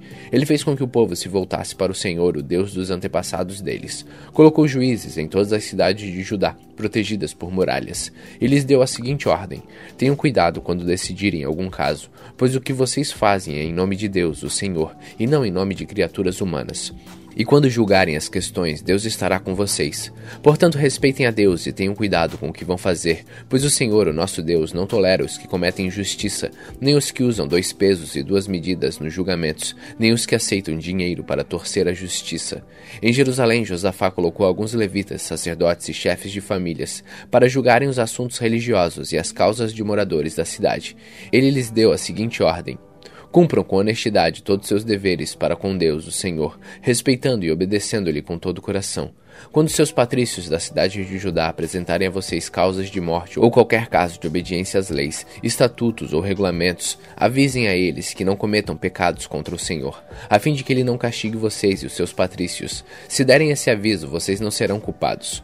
O grande sacerdote Amarias terá a última palavra nas questões religiosas, e o governador de Judá, Zebadias, filho de Ismael, terá a última palavra em casos não religiosos. Os levitas ajudarão nos serviços do tribunal. Coragem, pois, e mãos à obra, e que o Senhor Deus esteja com os que fazem o que é direito. 2 Crônicas capítulo 20 Algum tempo depois, os exércitos dos Moabitas e dos Amonitas, junto com os Meunitas, invadiram o país de Judá. Alguns homens vieram e disseram a Josafá: Um exército enorme do país de Edom veio do outro lado do Mar Morto para atacar o Senhor. Eles já conquistaram a cidade de Razazão Tamar. Razazão Tamar e a fonte de Gedi são o mesmo lugar. Josafá ficou com medo e orou a Deus o Senhor pedindo socorro. Depois deu ordem para que todo o povo de Judá ajudasse. Todos se reuniram para pedir socorro ao Senhor. De todas as cidades do país, o povo veio a Jerusalém. A gente de Judá e de Jerusalém se reuniu no pátio novo do templo, e Josafá se pôs de pé no meio deles e orou assim: Ó Senhor, Deus dos nossos antepassados, tu és o Deus do céu e governas todas as nações do mundo. Tu és forte e poderoso, e ninguém pode resistir ao teu poder. Tu és o nosso Deus, expulsaste os moradores desta terra de diante do teu povo de Israel, e deste a terra deles para sempre a nós, os descendentes de Abraão, teu amigo. O teu povo tem morado nesta terra, e aqui construímos um templo em tua honra. Nós dissemos assim: Se alguma desgraça cair sobre nós como castigo, seja guerra ou doenças ou falta de alimentos, então nos ajuntaremos em frente deste templo, onde tu moras, e no nosso sofrimento clamaremos a ti, pedindo socorro, e tu atenderás o nosso pedido. Agora os Amonitas e os Moabitas, junto com os Edomitas, invadiram o nosso país. Quando os nossos antepassados estavam vindo do Egito, tu não deixastes invadir as terras daqueles povos. Por isso os nossos antepassados se desviaram delas e não destruíram aqueles povos. Mas agora eles nos pagam assim. Estão nos atacando para nos expulsar da terra que nos destes para sempre. Ó oh, nosso Deus, castiga essa gente, pois não somos bastante fortes para resistir a esse enorme exército que está avançando contra nós. Não sabemos o que fazer e olhamos para ti pedindo socorro. Todos os homens de Judá estavam ali, de pé, em frente do templo, junto com as suas mulheres e os seus filhos, e até as crianças de colo. De repente, o Espírito de Deus desceu sobre um levita que estava ali no meio do povo, chamado Jaaziel, e era descendente de Asaf. Jaaziel era filho de Zacarias, neto de Benaías, bisneto de Jeiel e trineto de Matanias. Jaziel disse: Povo de Judá, moradores de Jerusalém e rei Josafá, prestem atenção. Escutem isto que o Senhor Deus diz. Não se assustem, não fiquem com medo deste enorme exército, pois a batalha não é contra vocês, mas contra mim. Amanhã vocês atacarão quando eles vierem pela subida de Ziz. Vocês se encontrarão com eles no fim do vale que dá para o deserto de Jeruel. Quando os encontrarem, vocês não precisarão lutar. Fiquem parados ali e verão como o Senhor Deus salvará vocês. Povo de Judá e moradores de Jerusalém, não se assustem, nem fiquem com medo. Marchem contra os inimigos amanhã, pois eu, Senhor, estarei com vocês. Então o rei Josafá se ajoelhou e encostou o rosto no chão, e todo o povo de Judá e os moradores de Jerusalém também se ajoelharam na presença de Deus, o Senhor, e o adoraram. Aí os levitas, que eram descendentes de Coate e de Corá, começaram a louvar o Senhor, o Deus de Israel, em voz bem alta. Na manhã seguinte, todos se levantaram cedo e foram para o deserto de Tecoa. Ao saírem, Josafá ficou de pé e disse: Povo de Judá e moradores de Jerusalém, escutem. Confiem no Senhor seu Deus e estarão seguros. Confie nos profetas deles e tudo que vocês fizerem dará certo. Depois de consultar o povo, Josafá ordenou que alguns cantores vestissem roupas sagradas e marchassem à frente do exército, louvando a Deus e cantando assim: Louvem a Deus, o Senhor, porque o seu amor dura para sempre. Logo que começaram a cantar, o Senhor Deus causou confusão entre os Moabitas, os Amonitas e os Edomitas, e eles foram derrotados. Os Amonitas e os Moabitas atacaram os Edomitas e os destruíram completamente. Depois, os Amonitas lutaram contra os Moabitas, e os dois lados também acabaram se destruindo. Quando o exército de Judá chegou a um lugar alto no deserto, eles viram o chão coberto de mortos. Ninguém tinha escapado com vida. Aí Josafá e seus soldados avançaram e começaram a pegar tudo que havia no acampamento inimigo. Encontraram muitos animais de cargas, armas, roupas e objetos de valor. Levaram três dias pegando as coisas, mas havia tanto que não puderam levar tudo. No quarto dia, todos se reuniram no vale de Beraca e louvaram o Senhor. É por isso que aquele lugar se chama Vale de Beraca até hoje. Depois, os soldados de Judá e de Jerusalém, com Josafá à frente, voltaram alegres para Jerusalém Estavam contentes porque o Senhor Deus lhe tinha dado a vitória na luta contra os seus inimigos. Quando chegaram a Jerusalém, foram até o templo, ao som da música de harpas, liras e trombetas. Quando os outros povos souberam que o Senhor havia derrotado os inimigos de Israel, ficaram todos com medo. Assim, o reinado de Josafá continuou tranquilo, pois Deus lhe deu paz com todas as nações vizinhas. Josafá tinha 35 anos de idade quando se tornou rei de Judá. Ele governou em Jerusalém 25 anos. A sua mãe se chamava Azuba e era filha de Sili. Como Asa, seu pai, havia feito antes dele, Josafá fez o que o Senhor Deus considera certo, mas os lugares pagãos de adoração não foram destruídos, pois o povo ainda não tinha resolvido adorar somente o Deus dos seus antepassados.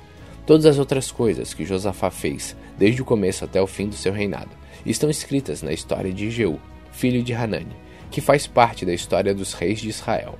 Mais tarde, o rei Josafá se tornou aliado de Acasias, rei de Israel, que vivia uma vida cheia de maldade. Eles fizeram um acordo para construir navios que fossem até a Espanha.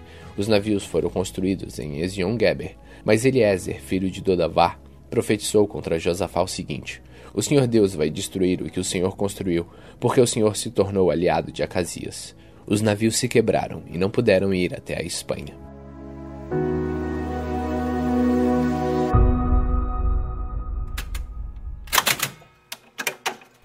Segunda Crônicas, capítulo 21.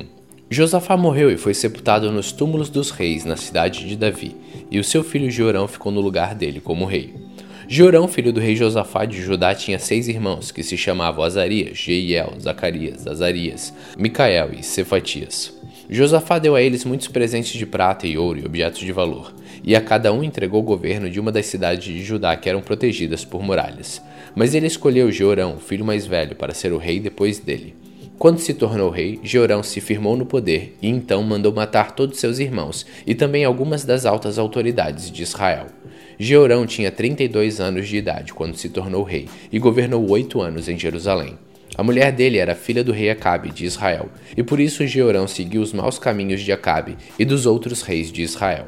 Jeorão pecou contra Deus, o Senhor, mas o Senhor não quis acabar com os descendentes do rei Davi, pois havia feito uma aliança com Davi, prometendo que os seus descendentes sempre seriam reis. Durante o reinado de Jeorão, o país de Edom se revoltou contra Judá e se tornou independente. Por isso Jeorão e os seus oficiais, com seus carros de guerra, invadiram Edom, e ali foram cercados pelos Edomitas. Jeorão e os seus comandantes dos carros de guerra atacaram os Edomitas durante a noite e escaparam. Desse tempo até hoje, Edom ficou independente de Judá. Nessa mesma época, a cidade de Líbina também se revoltou, porque Jeorão tinha abandonado o Senhor, o Deus dos seus antepassados, e construiu lugares pagãos de adoração nas montanhas de Judá. Levou os moradores de Jerusalém a adorarem ídolos e fez o povo de Judá abandonar a Deus. Aí o profeta Elias escreveu a Jeorão uma carta na qual dizia o seguinte: É isto que diz o Senhor, o Deus do seu antepassado Davi. Você não seguiu o bom exemplo do seu pai, o rei Josafá, nem do seu avô, o rei Asa, mas seguiu o mau exemplo dos reis de Israel. Você levou o povo de Judá e os moradores de Jerusalém a adorarem ídolos como fazem os reis de Israel, e também matou seus próprios irmãos, que eram melhores do que você. Por isso, o Senhor Deus vai fazer cair um castigo terrível sobre o povo de Judá e sobre os filhos e as mulheres que você tem, e vai destruir tudo o que é seu. E você mesmo vai ter uma doença intestinal muito séria, que irá piorando cada vez mais até que os seus intestinos saiam do corpo. O Senhor Deus fez com que os filisteus e os árabes, que eram vizinhos dos etíopes que moravam no litoral, ficassem furiosos com Georão. Eles invadiram o país de Judá, derrotaram Jeorão e levaram embora todos os bens do palácio e também os filhos e as mulheres de Jeorão. Deixaram somente Acasias, o seu filho mais moço. Depois de tudo isso, o Senhor castigou Jeorão com uma doença intestinal incurável. Ele foi piorando cada vez mais, até que depois de dois anos, os intestinos saíram do corpo dele e Jeorão morreu, sofrendo dores terríveis.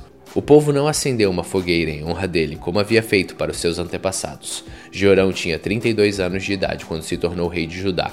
Ele governou em Jerusalém oito anos. Quando morreu, ninguém sentiu falta dele. Ele foi sepultado na cidade de Davi, mas não nos túmulos dos reis.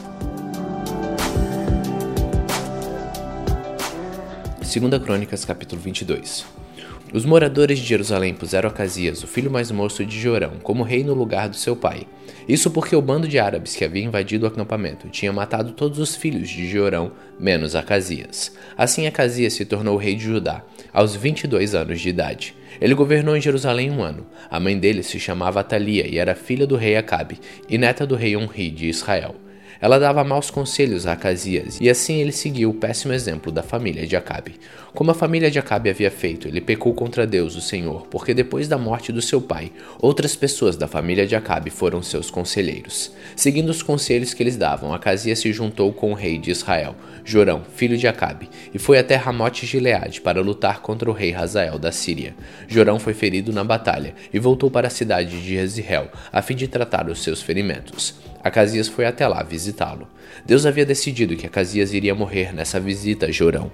Logo que chegou, Acasias foi com Jorão encontrar-se com Jeú, filho de Ninsi, a quem o Senhor Deus havia escolhido para acabar com a família de Acabe. Jeú estava executando a condenação divina contra a família de Acabe, quando encontrou alguns chefes de Judá e alguns sobrinhos do rei Acasias, que estavam ao serviço do rei, e Jeú os matou.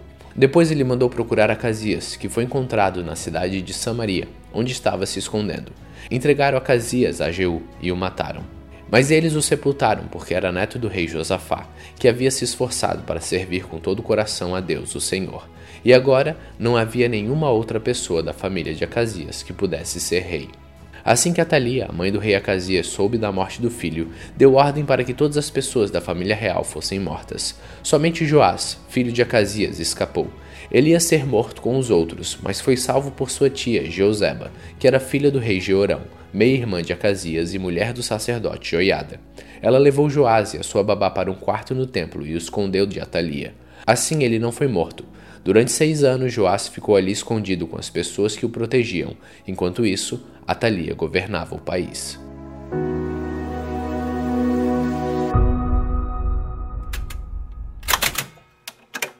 Segunda Crônicas, capítulo 23. No sétimo ano, o sacerdote Joiada tomou coragem e mandou chamar cinco oficiais do exército: Azarias, filho de Jorão, Ismael, filho de Joana, Azarias, filho de Obed, Maazéias, filho de Adaías, e Elisaf, filho de Sicri. Joiada conseguiu convencê-los a ajudá-lo. Então eles foram a todo o país e voltaram trazendo para Jerusalém os levitas e os chefes de famílias de todas as cidades de Judá. Todos se reuniram no templo e fizeram um acordo com Joás, filho do rei. E Joiada lhes disse: Aqui está o filho do rei. É ele quem deve ser o rei, de acordo com a promessa que o Senhor Deus fez a respeito dos descendentes de Davi. Vocês vão fazer o seguinte: uma terça parte de vocês, levitas e sacerdotes que estão de serviço no sábado, guardará os portões do templo. A outra terça parte ficará de guarda no palácio, e a outra terça parte ficará no portão do alicerce. O povo se reunirá nos pátios do templo. Ninguém deverá entrar no lugar santo, a não ser os sacerdotes e os levitas que estiverem de serviço. Eles poderão entrar, porque foram consagrados. Todos os outros devem ficar do lado de fora, como o Senhor Deus manda. Os levitas com as armas na mão ficarão em volta do rei Joás e irão com ele a qualquer lugar onde ele for. Qualquer pessoa que entrar no lugar santo será morta. Os levitas e o povo fizeram tudo que Joiada ordenou. Cada oficial reuniu seus homens, tanto os que entravam de serviço no sábado como os que saíam, pois Joiada não deixou que fossem embora os que estavam saindo do serviço. Ele entregou aos oficiais as lanças e os escudos que tinham sido do rei Davi e que haviam ficado guardados no templo. Em seguida, pôs por toda a frente dos templos os soldados armados com espadas para protegerem o rei. Eles levaram Joás para fora, colocaram a coroa na cabeça dele e lhe entregaram uma cópia do testemunho. Assim ele se tornou rei. Joiada e seus filhos o ungiram, e todos gritaram: Viva o rei! A rainha Thalia ouviu os gritos do povo, que corria e dava vivas ao rei, e foi até o templo, onde todos estavam reunidos. Ela viu o novo rei perto da coluna na entrada do templo. Ele estava rodeado pelos oficiais e pelos corneteiros, e todo o povo estava gritando de alegria e tocando trombetas. Os cantores do templo, com seus instrumentos musicais, estavam dirigindo os cânticos de louvor. Em sinal de desespero, Atalia rasgou as suas roupas e gritou: Traição! Traição! Joiada não queria que Atalia fosse morta na área do templo, e por isso deu aos oficiais do exército a seguinte ordem: Leve a rainha para fora, passando pelo meio das filas de guardas, e matem qualquer pessoa que tentar salvá-la. Então eles a prenderam e levaram para o palácio, e ali no portão dos cavalos ela foi morta. O sacerdote Joiada fez um acordo com todo o povo e com o rei Joás, pelo qual eles seriam um povo de Deus, o Senhor. Então o povo foi até o templo do deus Baal e o derrubou. Eles quebraram os altares e os ídolos, e ali em frente dos altares pegaram Matão, sacerdote de Baal, e o mataram. Joiada pôs os sacerdotes e os levitas para tomarem conta do serviço do templo. O rei Davi os tinha organizado em grupos para apresentarem os sacrifícios a Deus, segundo está escrito na lei de Moisés, e para cantarem e louvarem de acordo com as instruções de Davi. Joiada pôs guardas nos portões do templo para impedirem que qualquer pessoa impura entrasse na área do templo. Aí Joiada, os oficiais, as altas autoridades, os governadores e todo o povo levaram o rei do templo para o palácio Entraram pelo portão principal e o rei se sentou no trono. Todos estavam felizes e a cidade ficou calma, pois Atalia tinha sido morta.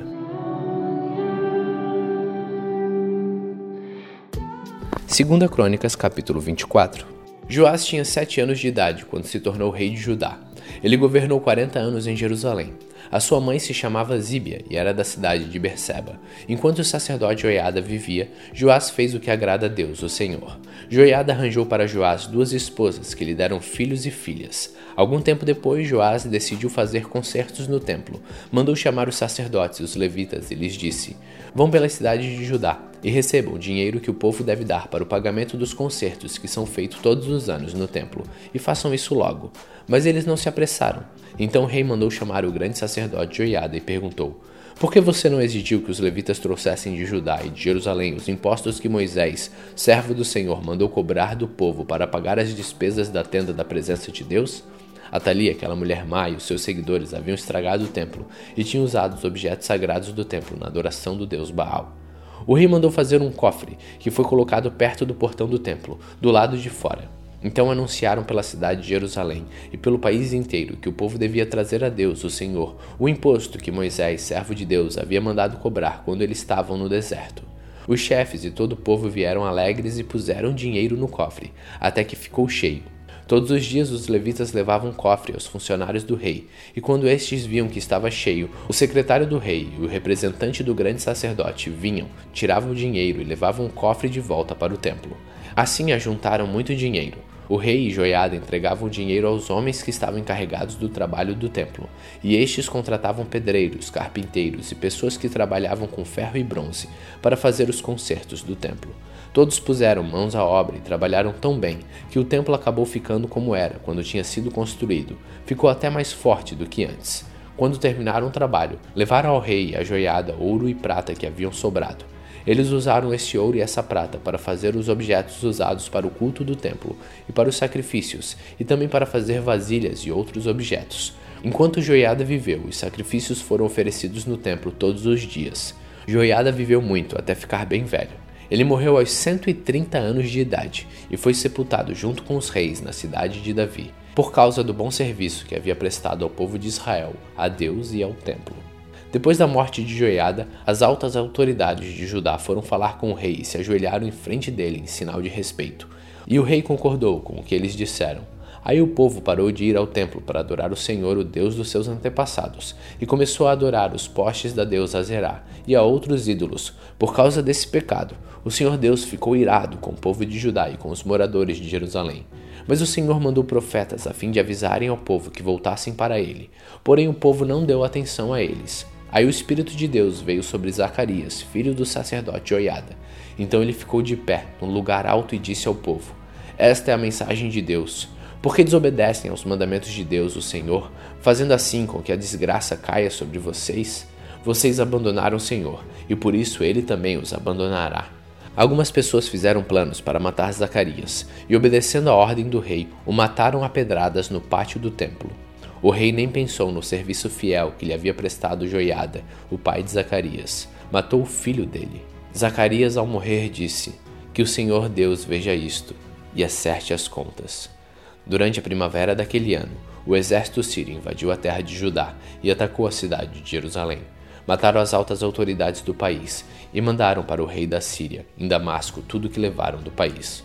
O exército sírio era pequeno, mas o Senhor Deus deixou que eles derrotassem o exército dos judeus, que era muito maior, pois os judeus haviam abandonado o Senhor, o Deus dos seus antepassados. Assim o rei Joás recebeu o castigo que merecia.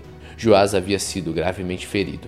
Depois que os sírios foram embora, dois oficiais de Joás fizeram uma revolta contra ele e o mataram, enquanto ainda estava na cama. Eles fizeram isso para se vingar da morte do filho do sacerdote Oiada. Joás foi sepultado na cidade de Davi, mas não nos túmulos dos reis. Dois homens planejaram a morte dele: Zabade, filho de Simeate, uma mulher da terra de Amon, e Jeozabate, filho de Zinrite, uma mulher da terra de Moabe. No comentário sobre os livros dos reis estão escritas as histórias dos filhos de Joás, as muitas profecias que foram feitas contra ele e a história da construção do templo. Amazias, filho de Joás, ficou no lugar dele como rei.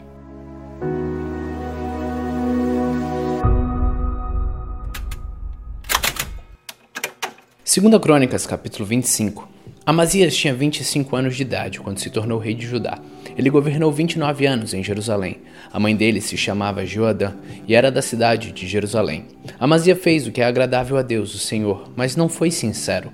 Logo que se firmou no poder, ele mandou matar os oficiais que haviam assassinado seu pai, o rei.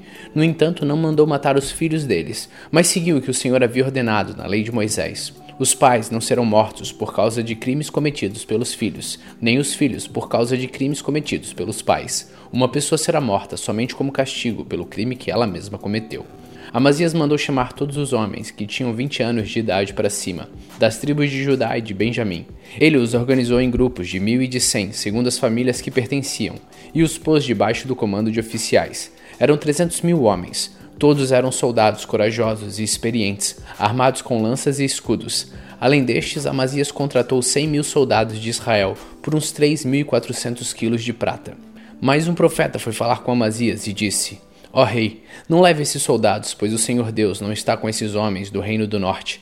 Mas se o Senhor achar que com eles o seu exército ficará mais forte, então Deus fará com que o Senhor seja vencido pelos inimigos, pois ele tem poder para dar a vitória ou a derrota. Amazias perguntou: mas o que vai acontecer com toda aquela prata que paguei para que os soldados de Israel lutassem do meu lado? O profeta respondeu: O Senhor Deus pode lhe dar muito mais do que isso. Então Amazias mandou os soldados do reino do norte de volta para casa, e eles foram embora, furiosos com o povo de Judá. Amazias tomou coragem e foi com seu exército até o vale de Sal, onde matou dez mil edomitas. Outros dez mil foram presos pelos soldados de Amazias e levados até o alto de um rochedo. Dali eles foram jogados e morreram esmigalhados lá embaixo. Enquanto isso, os soldados israelitas que Amazias tinha mandado embora atacaram a cidade de Judá, que ficava entre Samaria e Bet-Horon, mataram três mil pessoas e levaram consigo muitas coisas. Depois de ter derrotado os Edomitas, Amazias voltou para Jerusalém, trazendo consigo os ídolos deles. Ele fez desses ídolos os seus próprios deuses e os adorou, e queimou incenso a eles. O Senhor Deus ficou irado com Amazias e enviou um profeta que lhe disse o seguinte: Por que o Senhor está adorando esses deuses estrangeiros que não puderam salvar o povo deles das mãos do Senhor? Mas o rei o interrompeu, dizendo: Desde quando eu coloquei você como meu conselheiro? Calhe a boca, senão eu vou mandar matá-lo. O profeta se calou, mas antes disse: Eu sei que Deus decidiu destruí-lo, pois o Senhor fez tudo isso e não deu atenção ao meu conselho. Depois de consultar os seus conselheiros, o rei Amazias mandou mensageiros ao rei de Israel, Joás, que era filho de Joacás e neto de Jeú, desafiando-o para uma batalha. Mas o rei Joás respondeu assim: Uma vez um espinheiro dos montes Líbanos mandou a seguinte mensagem para um cedro: Deu a sua filha em casamento para o meu filho, mas um animal selvagem passou por ali e pisou em cima do espinheiro. De fato, você, Amazias, venceu os Edomitas e por isso está todo orgulhoso. Alegre-se com a sua fama e fique em casa. Para que arranjar um problema que trará somente a desgraça para você e para o seu povo? Mas Amazias não quis atendê-lo, pois era da vontade de Deus que Amazias e o seu povo fossem presos pelos seus inimigos por terem adorado os deuses dos Edomitas. Então rei Jeoás saiu com seus soldados e lutou contra Amazias em Bet-Semes, na região de Judá. O exército de Amazias foi derrotado e todos seus soldados fugiram para casa. Jeoás prendeu Amazias em Bet-Semes e o levou para Jerusalém, onde derrubou as muralhas da cidade desde o portão de Efraim até o portão da esquina, um trecho de mais ou menos 200 metros. Ele pegou toda a prata e todo o ouro que achou, pegou todos os objetos do templo que estavam sendo guardados pelos descendentes de Obed-edom e todos os tesouros do palácio, e também levou reféns, e voltou para Samaria. O rei Amazias de Judá viveu 15 anos depois da morte do rei de Israel, Jeoás, filho de Joacás. Todas as outras coisas que Amazias fez, desde o começo até o fim do seu reinado, estão escritas na história dos reis de Judá e de Israel. Depois que Amazias se revoltou contra Deus, o Senhor, houve uma conspiração em Jerusalém para matá-lo, e por isso ele fugiu para a cidade de Laquis. Mas os seus inimigos o seguiram até lá e o mataram. O seu corpo foi levado de volta para Jerusalém num cavalo e foi sepultado nos túmulos dos reis na cidade de Davi.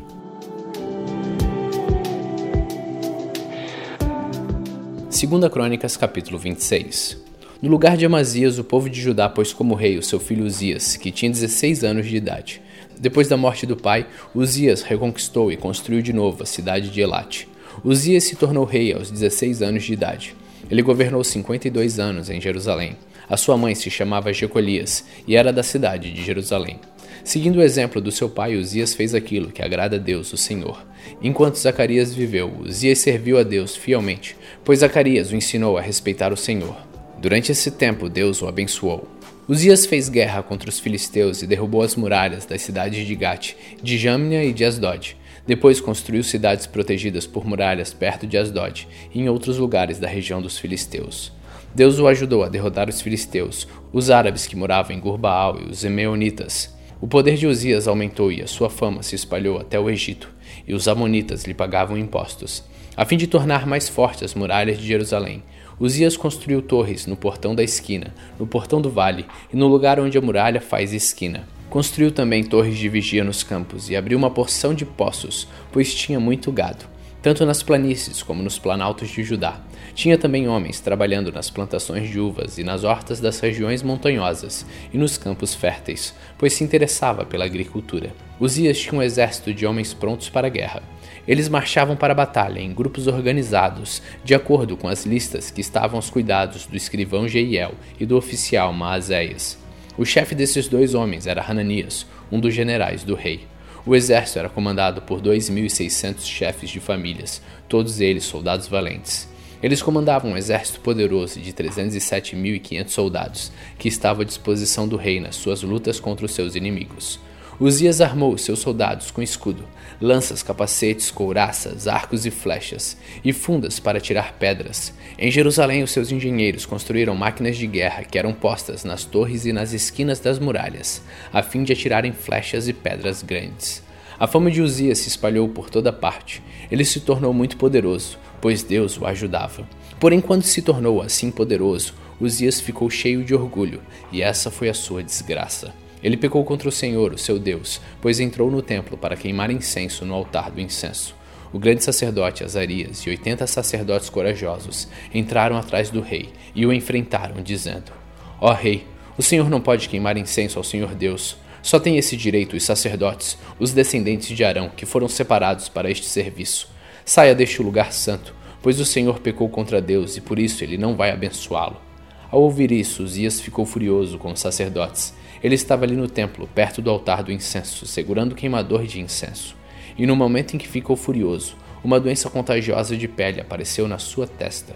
Azarias e os sacerdotes, vendo que ele estava com aquela terrível doença, o expulsaram imediatamente do templo, e ele mesmo tratou de sair depressa, pois o Senhor Deus o havia castigado. O rei Uzias sofreu dessa doença até morrer, e por ter ficado impuro, ele morava numa casa separada e ficou proibido de entrar no templo. O seu filho Jotão era quem mandava no palácio e governava o país. Todas as outras coisas que Uzias fez desde o começo até o fim do seu reinado foram escritas pelo profeta Isaías, filho de Amós. Uzias morreu e foi sepultado no cemitério dos reis em Jerusalém, mas não nos túmulos dos reis, por causa da sua doença, e o seu filho Jotão ficou no lugar dele como rei.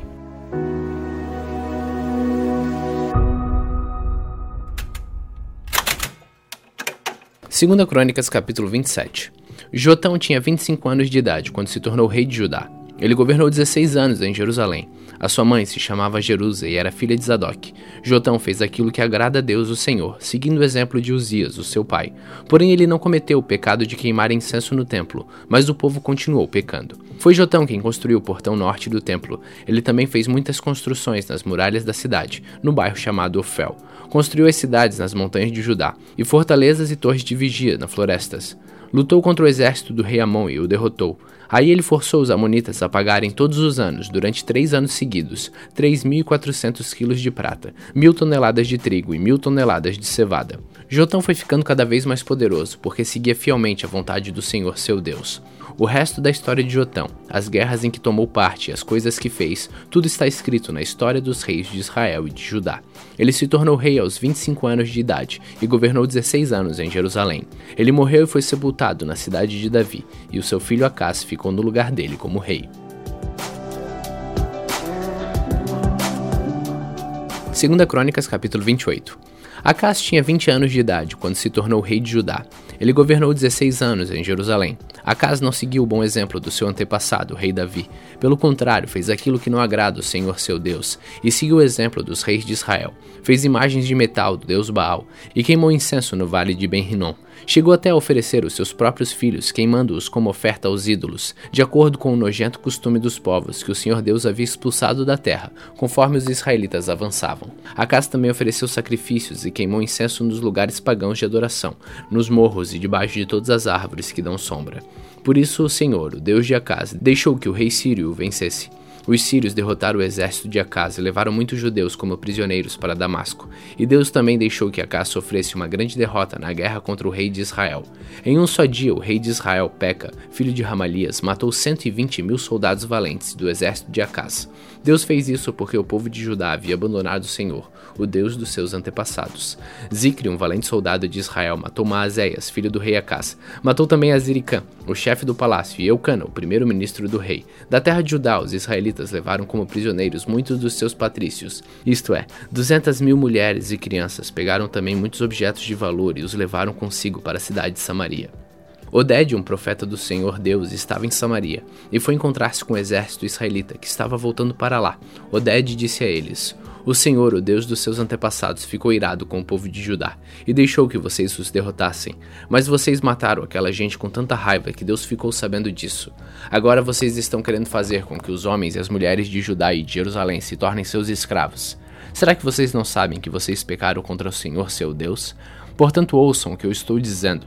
Levem de volta os seus patrícios, esses prisioneiros que vocês trouxeram, pois Deus está muito irado com vocês.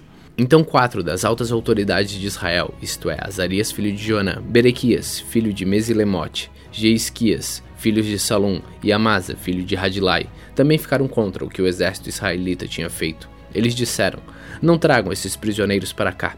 Já pecamos muito contra Deus, o Senhor, e o que vocês estão querendo fazer agora nos tornaria ainda mais culpados diante de Deus. Ele já está muito irado com a gente.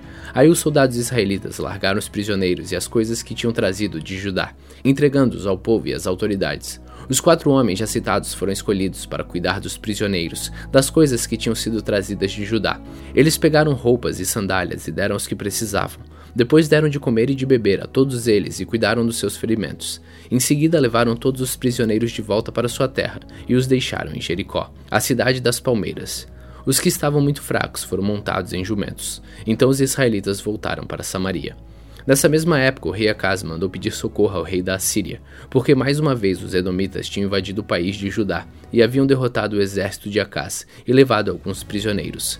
Ao mesmo tempo, os filisteus estavam atacando as cidades que ficavam nas planícies e no sul de Judá, conquistando Bet-Semes, Aijalon e Gederote, e também as cidades de Socó, Tina e Ginzo, com os povoados que ficavam ao redor. Tendo conquistado essas cidades, os filisteus começaram a morar nelas. Deus fez o país de Judá sofrer esta humilhação por causa do rei Acás, pois ele havia levado o povo de Judá a cometer imoralidade, e ele mesmo havia desobedecido a Deus, o Senhor. O rei Tiglat-Pileser da Síria marchou com seu exército contra Acás, e em vez de ajudá-lo, o deixou numa situação mais difícil ainda. Acás pegou os objetos de valor do templo, do palácio e das casas das altas autoridades e os deu ao rei da Síria, porém isso não adiantou nada. Quando as suas dificuldades aumentaram, o rei Acas cometeu pecados piores contra Deus, o Senhor. Acas era assim mesmo. Ofereceu sacrifícios aos deuses da Síria, mas esses mesmos deuses foram a causa da sua derrota. Ele disse: Os deuses da Síria ajudaram os reis sírios, portanto vou lhe oferecer sacrifícios e eles me ajudarão também.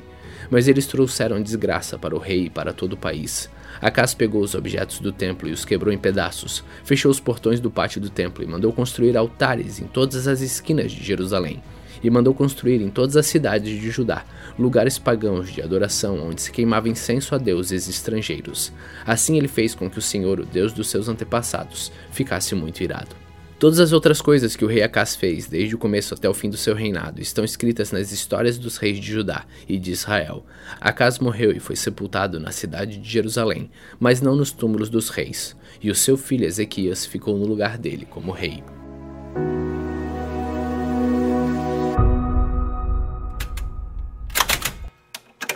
Segunda Crônicas, capítulo 29. Ezequias tinha 25 anos de idade quando se tornou rei de Judá.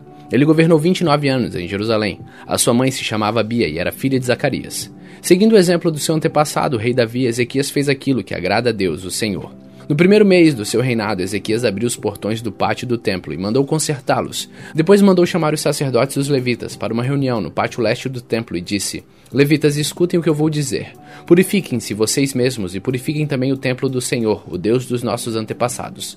Tirem do templo tudo que é impuro. Os nossos antepassados foram infiéis ao Senhor nosso Deus, o rejeitaram e fizeram aquilo que ele considera mal. Viraram as costas para o templo onde Deus mora e deixaram de adorá-lo. Fecharam os portões do templo, apagaram as lamparinas e deixaram de queimar incenso e de oferecer ao Deus de Israel sacrifícios que costumavam ser completamente queimados no altar que ficava em frente do templo.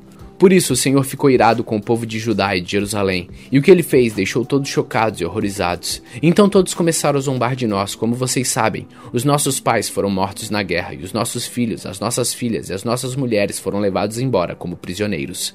Agora resolvi fazer uma aliança com o Senhor, o Deus de Israel, para que ele pare de ficar irado conosco.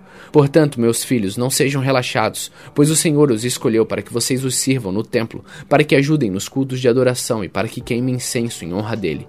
Estavam ali os seguintes levitas: do grupo de Coate, Maate, filho de Amazai, e Joel, filho de Azarias; do grupo de Merari, Quis, filho de Abdi, e Azarias, filho de Jealelel; do grupo de Gerson, Joá, filho de Zima, e Éden, filho de Joá do grupo de Elisafã, Zinri e Jeuel, do grupo de Asaf, Zacarias e Matanias, do grupo de Emã, Jeuel e Simei, do grupo de Gedutum, Semaías e Uziel.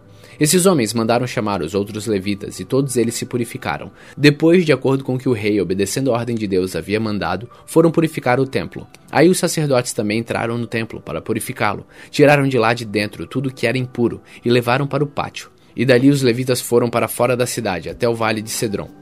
Começaram a purificação no primeiro dia do primeiro mês. No dia 8 já haviam chegado até a sala de entrada do templo. Chegaram mais oito dias, e no dia 16 terminaram a purificação do templo. Então foram ao palácio para falar com o rei Ezequias e lhe disseram: Purificamos o templo todo, incluindo o altar onde os sacrifícios são queimados, e com todos seus objetos, e a mesa para os pães oferecidos a Deus com seus objetos. Também fomos buscar os objetos que o rei Acas, por ser infiel a Deus, havia jogado fora durante seu reinado nós os purificamos e colocamos em frente ao altar de Deus, o Senhor. No dia seguinte, Ezequias se levantou bem cedo. Mandou chamar as altas autoridades de Jerusalém e foram juntos ao templo. Ezequias mandou que trouxessem sete touros novos, sete carneiros, sete ovelhas e sete bodes, a fim de oferecê-los como sacrifício para tirar os pecados da família do rei e do povo de Judá e para purificar o templo. Então ordenou que os sacerdotes, os descendentes de Arão, oferecessem os animais no altar. Primeiro os sacerdotes mataram os touros novos, pegaram um pouco de sangue e borrifaram no altar. Depois fizeram o mesmo com os carneiros e as ovelhas. Em seguida pegaram os bodes, que eram sacrifício para tirar os pecados, e os levaram ao rei e às outras pessoas para que colocassem as mãos na cabeça deles. Então os sacerdotes mataram os bodes e despejaram o sangue ao pé do altar como sacrifício para tirar o pecado de todo o povo, pois o rei havia ordenado que o sacrifício era completamente queimado e o sacrifício para tirar os pecados fossem oferecidos em favor de todo o povo de Israel. Ezequias obedeceu a ordem do rei Davi e a ordem que o Senhor Deus tinha dado por meio de Gade o profeta do rei, e do profeta Natã. Ele pôs no templo os levitas com seus pratos musicais, harpas e liras. Os levitas estavam ali de pé com aqueles instrumentos musicais que Davi havia mandado usar. e os sacerdotes tinham trombetas. Ezequias ordenou que oferecessem no altar o sacrifício que ia ser completamente queimado, e logo que o sacrifício começou, todos começaram a cantar os hinos de louvor a Deus, o Senhor, acompanhados pelas trombetas e pelos outros instrumentos musicais. Todos adoraram a Deus, e os hinos e o toque de trombetas continuaram até que o sacrifício terminou. Em seguida, o rei e todas as outras pessoas se ajoelharam e adoraram a Deus. O rei e as altas autoridades disseram aos levitas que cantassem ao Senhor os cânticos compostos por Davi e pelo profeta Asaf. Cantaram cheios de alegria, depois se ajoelharam e adoraram a Deus. Então Ezequias disse ao povo: vocês se dedicaram ao serviço de Deus, o Senhor. Portanto, venham ao templo e ofereçam sacrifícios como ofertas de gratidão a Deus. O povo fez o que o rei mandou, e alguns, por vontade própria, apresentaram sacrifícios para serem completamente queimados. Para esses sacrifícios, ofereceram a Deus setenta touros novos, cem carneiros e duzentas ovelhas. Para as ofertas de gratidão foram oferecidas seiscentos touros e três mil carneiros. Não havia sacerdotes em número suficiente para tirar a pele dos animais que estavam sendo sacrificados, e por isso os levitas os ajudaram até terminar o sacrifício sacrifícios. A essa altura, os outros sacerdotes já se haviam purificado. Os levitas estavam mais dispostos a se purificarem do que os sacerdotes. Além dos muitos animais que foram completamente queimados, houve também a oferta da gordura dos animais oferecidos como oferta de paz, e houve ofertas de vinho que acompanhavam os sacrifícios que eram completamente queimados. Assim começou de novo o culto no templo. Ezequias e todo o povo ficaram alegres com o que Deus havia feito por eles, pois tudo isso aconteceu muito depressa.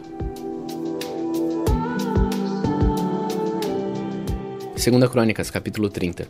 Depois disso, o rei Ezequias enviou mensageiros por toda a terra de Israel e de Judá e mandou cartas para o povo das tribos de Efraim e de Manassés, convidando todos para virem ao templo em Jerusalém, a fim de comemorar a festa da Páscoa em honra do Senhor, o Deus de Israel.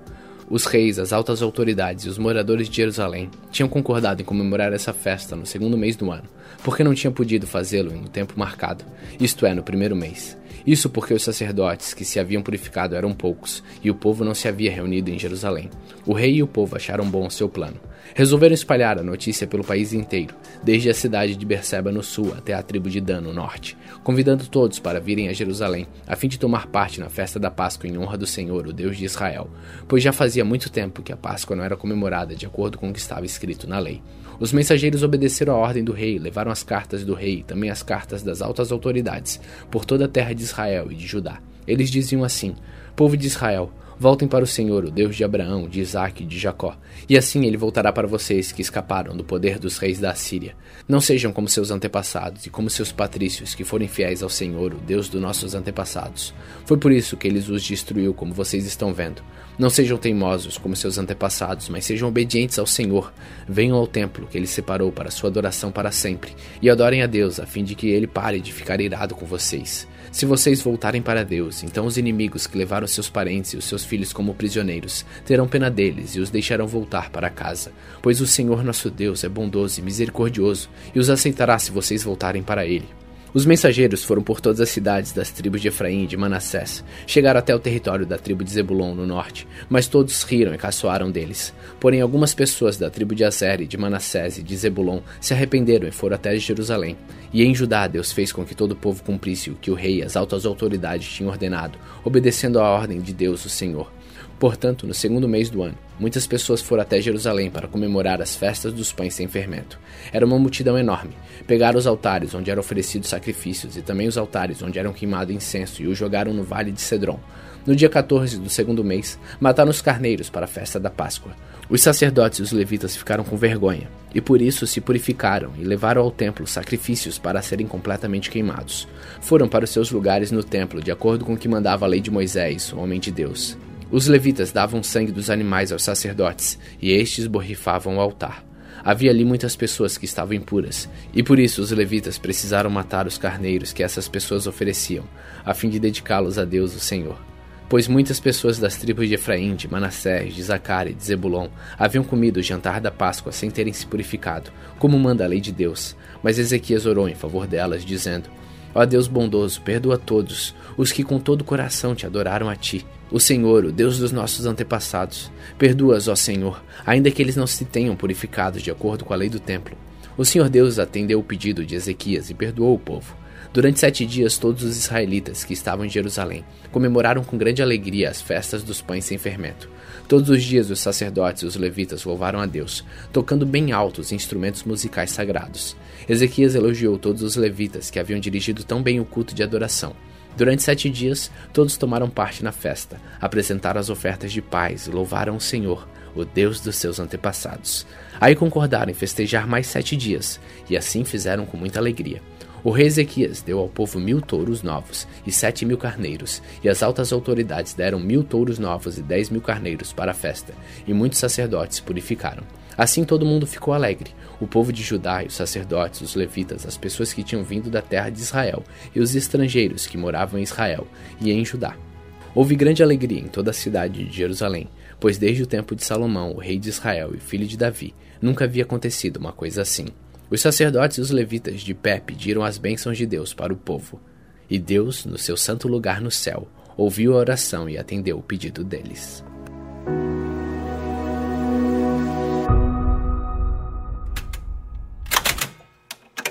Segunda Crônicas, capítulo 31 quando a festa terminou, todos os israelitas que estavam em Jerusalém foram pelas cidades de Judá, quebrando as colunas do deus Baal, cortando os postes da deusa Zerá e destruindo os altares e os lugares pagãos de adoração. Fizeram o mesmo em todo o território das tribos de Judá, de Benjamim, de Efraim, de Manassés. Depois todos voltaram para casa.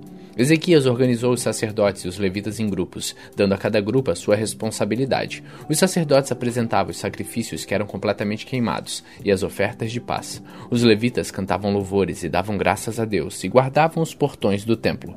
Dos seus touros e dos seus carneiros, o rei dava animais para os sacrifícios serem completamente queimados, que eram oferecidos de manhã e à tarde, e também para os sacrifícios a serem completamente queimados, que eram oferecidos nos sábados, nas festas de lua nova e nas outras festas fixas, conforme mandava a lei de Deus, o Senhor.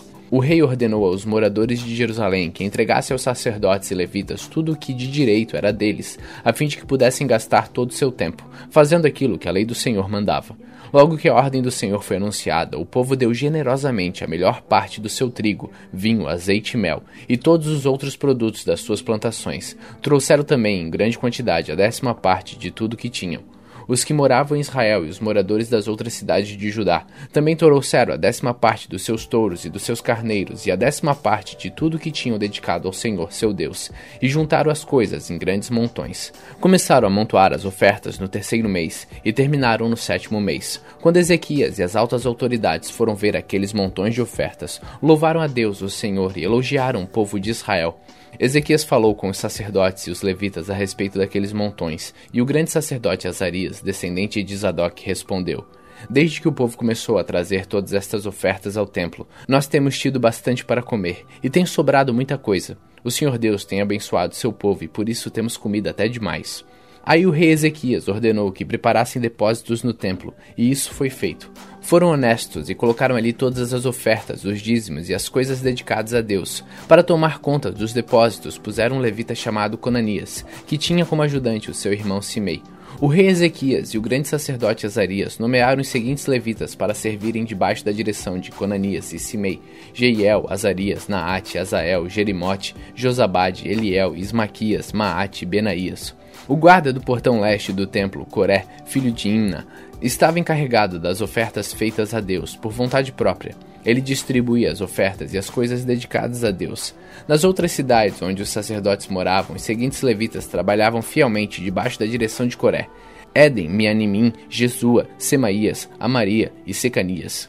Estes distribuíam as porções devidas a todos os seus colegas, os levitas, de acordo com os grupos que pertenciam, dando a cada um a mesma porção, sem levar em conta se os seus nomes estavam ou não na lista dos seus antepassados. A distribuição era feita a todos os homens de 30 anos para cima que iam ao templo para fazer os seus serviços diários, de acordo com o grupo que pertenciam e o trabalho que faziam. A lista dos sacerdotes foi feita de acordo com seus grupos de família. Os levitas de 20 anos para cima estavam listados de acordo com o trabalho que faziam e o grupo que pertenciam. Nas listas estavam também os nomes das mulheres, dos filhos e das filhas, isto é, da família inteira. Os sacerdotes e os levitas tinham sido consagrados a Deus e precisavam estar sempre prontos para fazer o seu trabalho sagrado. Havia também homens nomeados para distribuírem os alimentos que eram para os sacerdotes, os descendentes de Arão, que moravam nas cidades dos sacerdotes ou nos campos que ficavam ao redor, e também os alimentos que eram para todos os levitas cujo nome estavam na lista. Foi isso que Ezequias fez em toda a terra de Judá. Ele sempre foi bom, correto e fiel em todos os serviços que prestou ao Senhor seu Deus. Tudo que Ezequias fez para o templo ou em obediência à lei deu certo, porque ele procurou sempre prosseguir com todo o coração a vontade de Deus. 2 Crônicas, capítulo 32. Depois de tudo isso e dessas provas de fidelidade que o rei Ezequias deu, Senaqueribe, rei da Síria, invadiu o país de Judá. O seu exército cercou as cidades protegidas por muralhas, procurando conquistá-las. Quando Ezequias viu que Senaqueribe estava planejando atacar Jerusalém também, consultou seus chefes militares e civis e propôs que tapassem as fontes de água que ficavam fora da cidade, e eles concordaram com o plano. Muita gente se ajuntou e foram tapar todas as fontes e também o canal que atravessava aquela região. Isso foi feito para que os assírios encontrassem pouca água quando chegassem perto da cidade. Ezequias se animou e consertou a muralha da cidade, construiu torres em cima dela e levantou outra muralha ao redor da que já existia. Também construiu defesas de aterro que havia sido feita ao lado leste, na cidade de Davi, e mandou fazer muitas lanças e escudos. Colocou oficiais no comando de todos os homens da cidade. Mandou os oficiais se reunirem na praça do portão da entrada da cidade e disse: Sejam fortes e corajosos. Não fiquem assustados nem tenham medo do rei da Síria e do seu enorme exército. Pois aquele que está do nosso lado é mais poderoso do que está do lado dele. Ele só conta com as forças dos homens, mas do nosso lado está o Senhor nosso Deus, para nos ajudar e para guerrear por nós. E o povo ficou animado ao ouvir as palavras do rei Ezequias. Algum tempo depois, Senaqueribe, rei da Síria, junto com seu exército, estava cercando a cidade de Laquis. Ele enviou alguns oficiais a Jerusalém para entregarem ao rei Ezequias a seguinte mensagem: Eu, Senaqueribe, rei da Síria, quero saber como é que vocês, moradores de Jerusalém, podem se sentir seguros ficando aí enquanto o exército inimigo está cercando a cidade. Ezequias diz que o Senhor, o Deus de vocês, os livrará das minhas mãos, mas ele está enganado, e vocês morrerão de fome e de sede pois foi o próprio Ezequias que acabou com os lugares de adoração e com os altares desse Deus, e disse ao povo de Judá e aos moradores de Jerusalém que adorassem a Deus diante de um altar só e queimassem incenso somente naquele altar. Será que vocês não sabem o que eu e os meus antepassados fizemos com os povos das outras nações? Vocês pensam que os deuses daquelas nações foram capazes de salvá-las das minhas mãos? Não houve nenhum deus das nações que os meus antepassados conquistaram que fosse capaz de salvar o seu povo do meu poder. Então por que é que vocês pensam que o seu Deus pode salvá-lo das minhas mãos? Portanto, não deixem que Ezequias os engane assim. Não se iludam, não acreditem nele. Nunca houve nenhum Deus que pudesse salvar o seu povo do poder dos meus antepassados ou do meu poder. Muito menos o Deus de vocês poderá salvá-los. Os oficiais assírios disseram coisas ainda piores contra Deus, o Senhor, e contra o seu servo Ezequias. E Senaqueribe escreveu cartas que insultavam o Senhor, o Deus de Israel, dizendo o seguinte contra ele: os deuses das outras nações não salvaram seus povos das minhas mãos. Assim também o Deus de Ezequias não salvará o seu povo das minhas mãos. Os oficiais gritaram isso em hebraico aos moradores de Jerusalém, que estavam em cima da muralha da cidade, a fim de assustá-los, deixá-los apavorados e assim poder conquistar a cidade. Os oficiais falaram a respeito do Deus de Jerusalém, como se ele fosse como os deuses dos outros povos, que são os ídolos feitos por mãos humanas. Aí o rei Ezequias e o profeta Isaías, filho de Amós, oraram a Deus e pediram a sua ajuda. Então o Senhor Deus enviou um anjo que matou todos os soldados e todos os oficiais do exército assírio. O rei Senaqueribe voltou envergonhado para o seu país. Certo dia, quando estava adorando no templo do seu Deus, algum dos seus filhos o mataram à espada. Foi assim que o Senhor Deus salvou Ezequias e os moradores de Jerusalém das mãos de Senaqueribe, o rei da Síria, e das mãos de todos os outros inimigos. E Deus deu ao seu povo paz com todos os países vizinhos. Muitas pessoas iam a Jerusalém levando ofertas ao Senhor e ricos presentes para o rei Ezequias de Judá. Daquela época em diante, a fama de Ezequias foi crescendo em todas as nações. Por esse tempo, o rei Ezequias ficou doente e quase morreu. Então orou a Deus, o Senhor, e Deus respondeu, dando um sinal para provar que ele ficaria bom. Deus foi bondoso com Ezequias, mas ele não lhe agradeceu, pois era orgulhoso. Por isso Deus ficou irado com ele, e com o povo de Judá e com os moradores de Jerusalém. Aí Ezequias se arrependeu do seu orgulho como também os moradores de Jerusalém. E assim o Senhor só castigou o povo depois da morte de Ezequias. Ezequias ficou muito rico e recebeu muitas homenagens. Construiu depósitos para guardar a prata, o ouro, as pedras preciosas, as especiarias, os escudos e outros objetos de valor que possuía. Construiu também armazéns para os cereais, o vinho e o azeite, estebarias para o gado e currais para os carneiros. Ezequias também construiu cidades. Ele se tornou dono de muito gado e de muitos carneiros, pois Deus lhe deu muitas riquezas. Foi Ezequias quem mandou tapar a saída de cima da fonte de Gion e cavar no lado oeste de Jerusalém um túnel para levar água para dentro da cidade. Tudo que Ezequias fez deu certo. Quando as altas autoridades da Babilônia enviaram mensageiros a Ezequias para fazerem perguntas sobre o milagre que havia acontecido em Judá, Deus não o ajudou, pois queria pô-lo à prova a fim de descobrir o que estava no fundo do seu coração. Tudo mais que Ezequias fez, inclusive as coisas que fez como prova da sua dedicação a Deus, está escrito na visão do profeta Isaías, filho de Amós, e na história dos reis de Judá e de Israel. Ezequias morreu e foi sepultado na parte de cima dos túmulos dos reis, que eram descendentes de Davi. Quando ele morreu, o povo de Judá e os moradores de Jerusalém lhe prestaram homenagens, e o seu filho Manassés ficou no lugar dele como rei.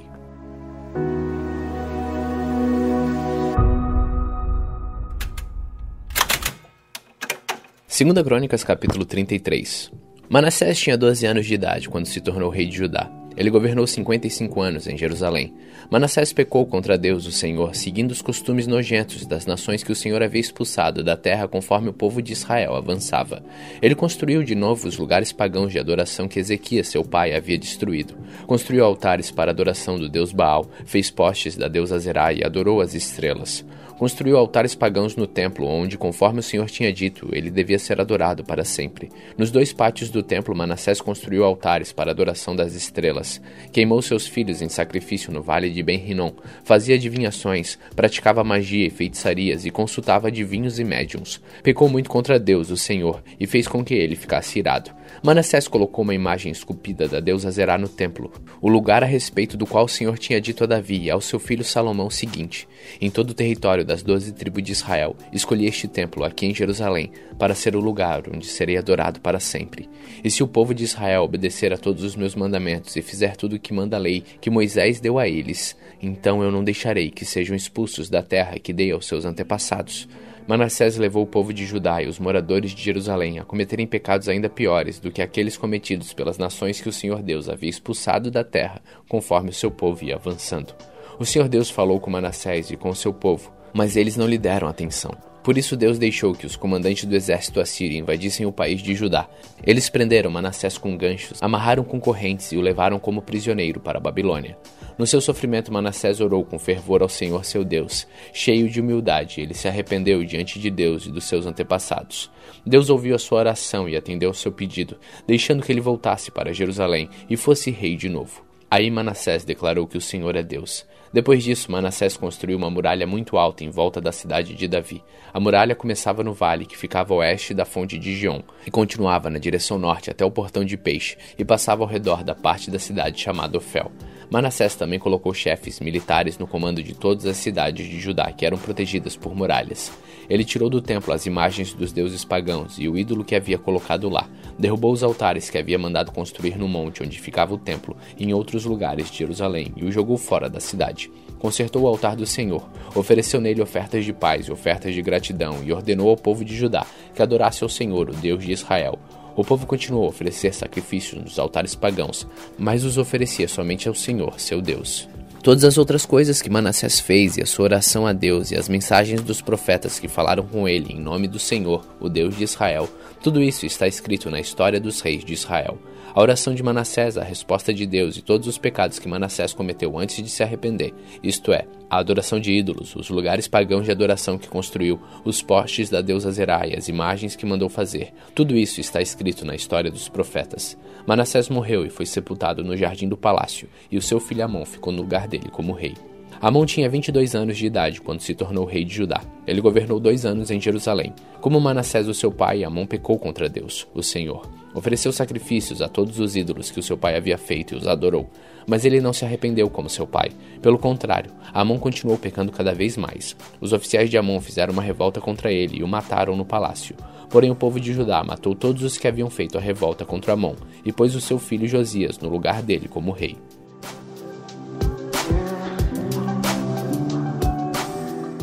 Segunda Crônicas, capítulo 34. Josias tinha oito anos de idade quando se tornou rei de Judá. Ele governou 31 anos em Jerusalém. Josias fez o que agrada a Deus, o Senhor. Seguiu o exemplo do seu antepassado, o rei Davi, e não se desviou nem para um lado nem para o outro. No oitavo ano do seu reinado, quando era ainda bem moço, Josias começou a adorar o Deus do seu antepassado Davi. E quatro anos mais tarde começou a purificar a terra de Judá e a cidade de Jerusalém, destruindo os lugares pagãos de adoração, os postes da deusa Zerá e as outras imagens de pedra e de metal. Na presença dele foram derrubados os altares do deus Baal, e ele mesmo quebrou os altares de incenso que estavam em cima deles. Quebrou também os postes da deusa Zerá e as outras imagens de pedra e de metal, e esmigalhou até virar em pó, e espalhou o pó em cima das sepulturas das pessoas que tinham oferecido sacrifícios a esses ídolos. Depois queimou os ossos dos sacerdotes pagãos nos altares onde eles haviam oferecido sacrifícios. Assim Josias purificou Judá e Jerusalém. Ele fez a mesma coisa nas cidades das tribos de Manassés, de Efraim, de Simeão e até de Naphtali, e nas ruínas ao redor daquelas cidades. Ele andou por todo o país de Israel, derrubando os altares, os postes da deusa Zerai os outros ídolos, esmigalhando-os até virarem pó, e quebrando todos os altares de incenso. Depois voltou para Jerusalém. No ano 18 do seu reinado, depois de ter purificado o país e o templo, Josias enviou os seguintes homens para fazerem os concertos no templo: Safã, filho de Azalias, Mazéias, o governador de Jerusalém, e o conselheiro do rei Joá, filho de Joacás. Eles foram falar com o grande sacerdote Ilquias e lhe entregaram dinheiro que os levitas tinham recebido e trazido ao templo. Esse dinheiro tinha sido dado por gente das tribos de Manassés e de Efraim e do resto do reino de Israel, e também por gente das tribos de Judá e de Benjamim, e pelos moradores de Jerusalém. O dinheiro foi entregue aos homens que estavam encarregados dos concertos, e estes os usaram para pagar os trabalhadores que estavam reconstruindo e consertando o templo. Deram dinheiro aos carpinteiros e aos construtores para comprarem pedras trabalhadas e madeira para as vigas e para os outros concertos que deviam ser feitos nos edifícios que os reis de Judá haviam deixado cair aos pedaços. Os trabalhadores eram honestos em tudo, e os seus chefes eram quatro levitas: Jaate e Obadias, do grupo de Merari, e Zacarias e Mesulã, do grupo de Coate. Eles eram chefes também dos guardas dos portões e de todos os outros homens que trabalhavam no templo. Todos os levitas sabiam tocar bem instrumentos musicais, e alguns deles eram escrivães, outros eram fiscais e outros eram guardas dos portões. Enquanto entregavam o dinheiro que havia sido dado para o templo, Ilquias achou o livro da lei de Deus, a lei que o Senhor tinha dado por meio de Moisés. Ilquias disse a Safã, o escrivão: Achei o livro da lei aqui no templo, e deu o livro a Safã. Ele o levou ao rei e prestou seu relatório, dizendo: Nós, seus servidores, fizemos tudo o que o Senhor mandou. Pegamos o dinheiro que estava no templo e entregamos aos trabalhadores e aos seus chefes. Safã disse também: Tenho aqui comigo um livro que Ilquias me entregou. E leu o livro em voz alta para o rei. Quando ouviu o que o livro dizia, o rei rasgou suas roupas em sinal de tristeza.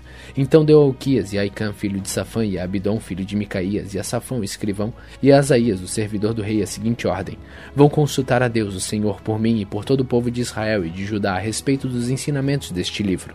Deus está muito irado conosco, porque os nossos antepassados não obedeceram às ordens do Senhor, nem fizeram o que este livro manda. Então Ilquias e os homens que o rei tinha enviado foram falar com uma profetisa chamada Uda, que morava no bairro novo de Jerusalém. O marido dela se chamava Salum, filho de Tikva e neto de Arás. Era o encarregado da rouparia do templo. Eles contaram a Uda o que havia acontecido, e ela lhe disse que voltassem e dessem ao rei a seguinte mensagem de Deus. Eu, Senhor, o Deus de Israel, vou castigar a cidade de Jerusalém e todo o seu povo com todos os castigos escritos no livro que foi lido para o rei de Judá. Eles me abandonaram e têm oferecido sacrifícios a outros deuses, e assim me fizeram cair irado por causa de todas as coisas que têm feito. A minha ira se acendeu contra Jerusalém e não vai se apagar. Eu, o Senhor, o Deus de Israel, digo isto ao rei. Você ouviu o que está escrito no livro, e se arrependeu e se humilhou diante de mim, rasgando as suas roupas e chorando quando ouviu como ameacei castigar a cidade de Jerusalém e o seu povo. Eu ouvi a sua oração. E é por isso que só depois da sua morte é que vou castigar Jerusalém e o seu povo. Vou deixar que você morra em paz. Então os homens levaram ao rei essa resposta. O rei Josias mandou que todos os líderes de Judá e de Jerusalém se reunissem, e todos foram juntos até o templo, acompanhados pelos sacerdotes, pelos levitas e por todo o resto do povo de Jerusalém e de Judá, desde os mais importantes até os mais humildes. Então o rei leu diante deles todo o livro da aliança que havia sido achado no templo. Ele ficou perto da coluna real, em pé, e fez com Deus, o Senhor, uma aliança pela qual eles lhe obedeceriam e guardariam as suas leis e mandamentos com todo o coração e com toda a alma. E também cumpriram tudo o que a aliança mandava fazer, como estava escrito no livro. Então Josias fez com que todo o povo de Jerusalém e da tribo de Benjamim prometesse ser fiel à aliança. Assim os moradores de Jerusalém foram fiéis à aliança feita com Deus dos seus antepassados. Josias acabou com todos os ídolos nojentos que haviam nas terras dos israelitas, e fez com que todos os israelitas adorassem o Senhor, seu Deus.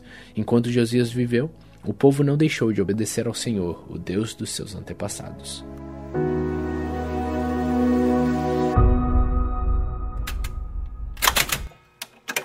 Segunda Crônicas, capítulo 35. Josias comemorou em Jerusalém a festa da Páscoa em honra a Deus, o Senhor. No dia 14 do primeiro mês foram mortos os cordeiros para a festa. Ele pôs os sacerdotes nos seus lugares de serviço no templo e os animou a fazerem bem o seu trabalho. Depois mandou chamar os levitas, que ensinavam a lei de Deus a todos os israelitas e que eram separados para o serviço do Senhor, e lhes disse: Ponham a arca da aliança no templo, construído pelo rei Salomão, filho de Davi. Daqui em diante vocês não precisarão carregá-la nos ombros. Dediquem-se ao serviço do Senhor nosso Deus e do seu povo de Israel. Organizem-se para o serviço por grupos e por famílias, de acordo com as ordens descritas pelo rei Davi e pelo seu filho Salomão. Os grupos devem ser organizados de acordo com os grupos de famílias do nosso povo, a fim de que haja um grupo de levitas à disposição de cada grupo de famílias. Matem os carneiros para a Páscoa, purifiquem-se para a festa a fim de que os seus irmãos e os outros israelitas comemorem a Páscoa de acordo com as ordens que Deus nos deu por meio de Moisés. Do seu gado e dos seus rebanhos, o rei Josias deu ao povo os animais para a festa da Páscoa: trinta mil carneiros e cabritos e três mil touros. As autoridades também deram ofertas ao povo e aos sacerdotes e aos levitas. E Ilquias, Zacarias e Jeiel, os administradores do templo, deram aos sacerdotes dois mil e seiscentos carneiros e cabritos e trezentos touros para os sacrifícios da Páscoa. O chefe dos levitas, Conanias, os seus irmãos Semaías e Netanel, e também Razabias, Jeiel e Josabade, deram aos levitas cinco mil carneiros e cabritos e quinhentos touros para a Páscoa.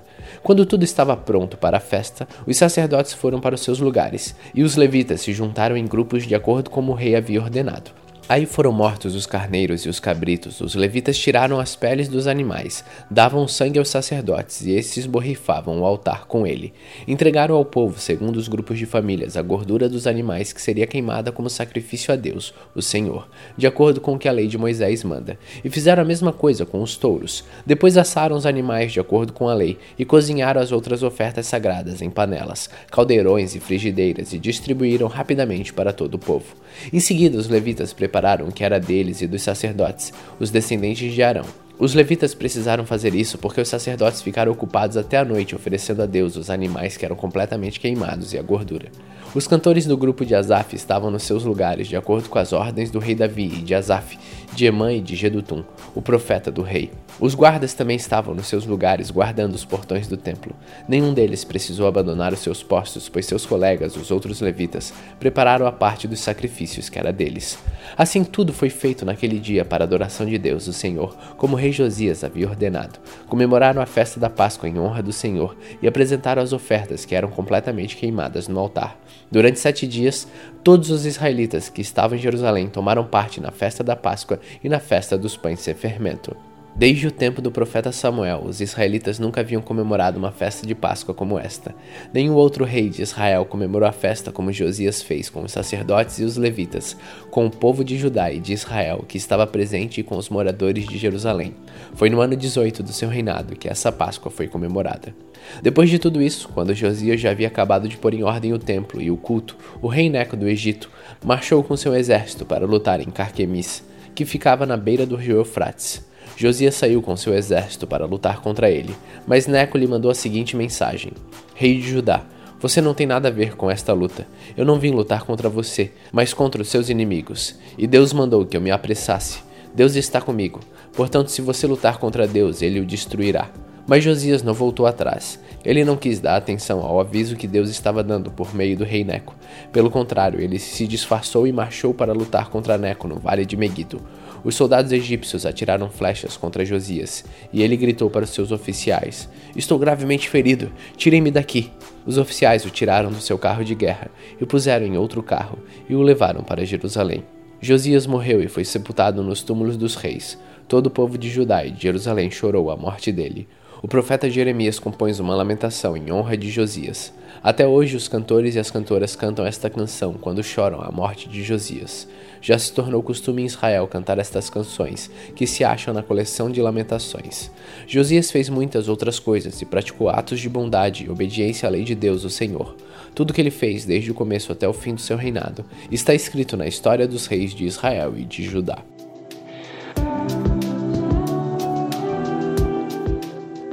Segunda Crônicas capítulo 36 O povo de Judá escolheu Joacás, filho de Josias, e o colocou como rei em Jerusalém, em lugar do seu pai. Joacás tinha 23 anos de idade quando se tornou rei de Judá. Ele governou três meses em Jerusalém. Joacás foi tirado do trono pelo rei Neco, do Egito, o qual também obrigou o povo de Judá a pagar 3.400 quilos de prata e 34 quilos de ouro. Neco pôs Eliaquim, irmão de Joacás, como rei de Judá e de Jerusalém, e mudou o nome dele para Jeoaquim.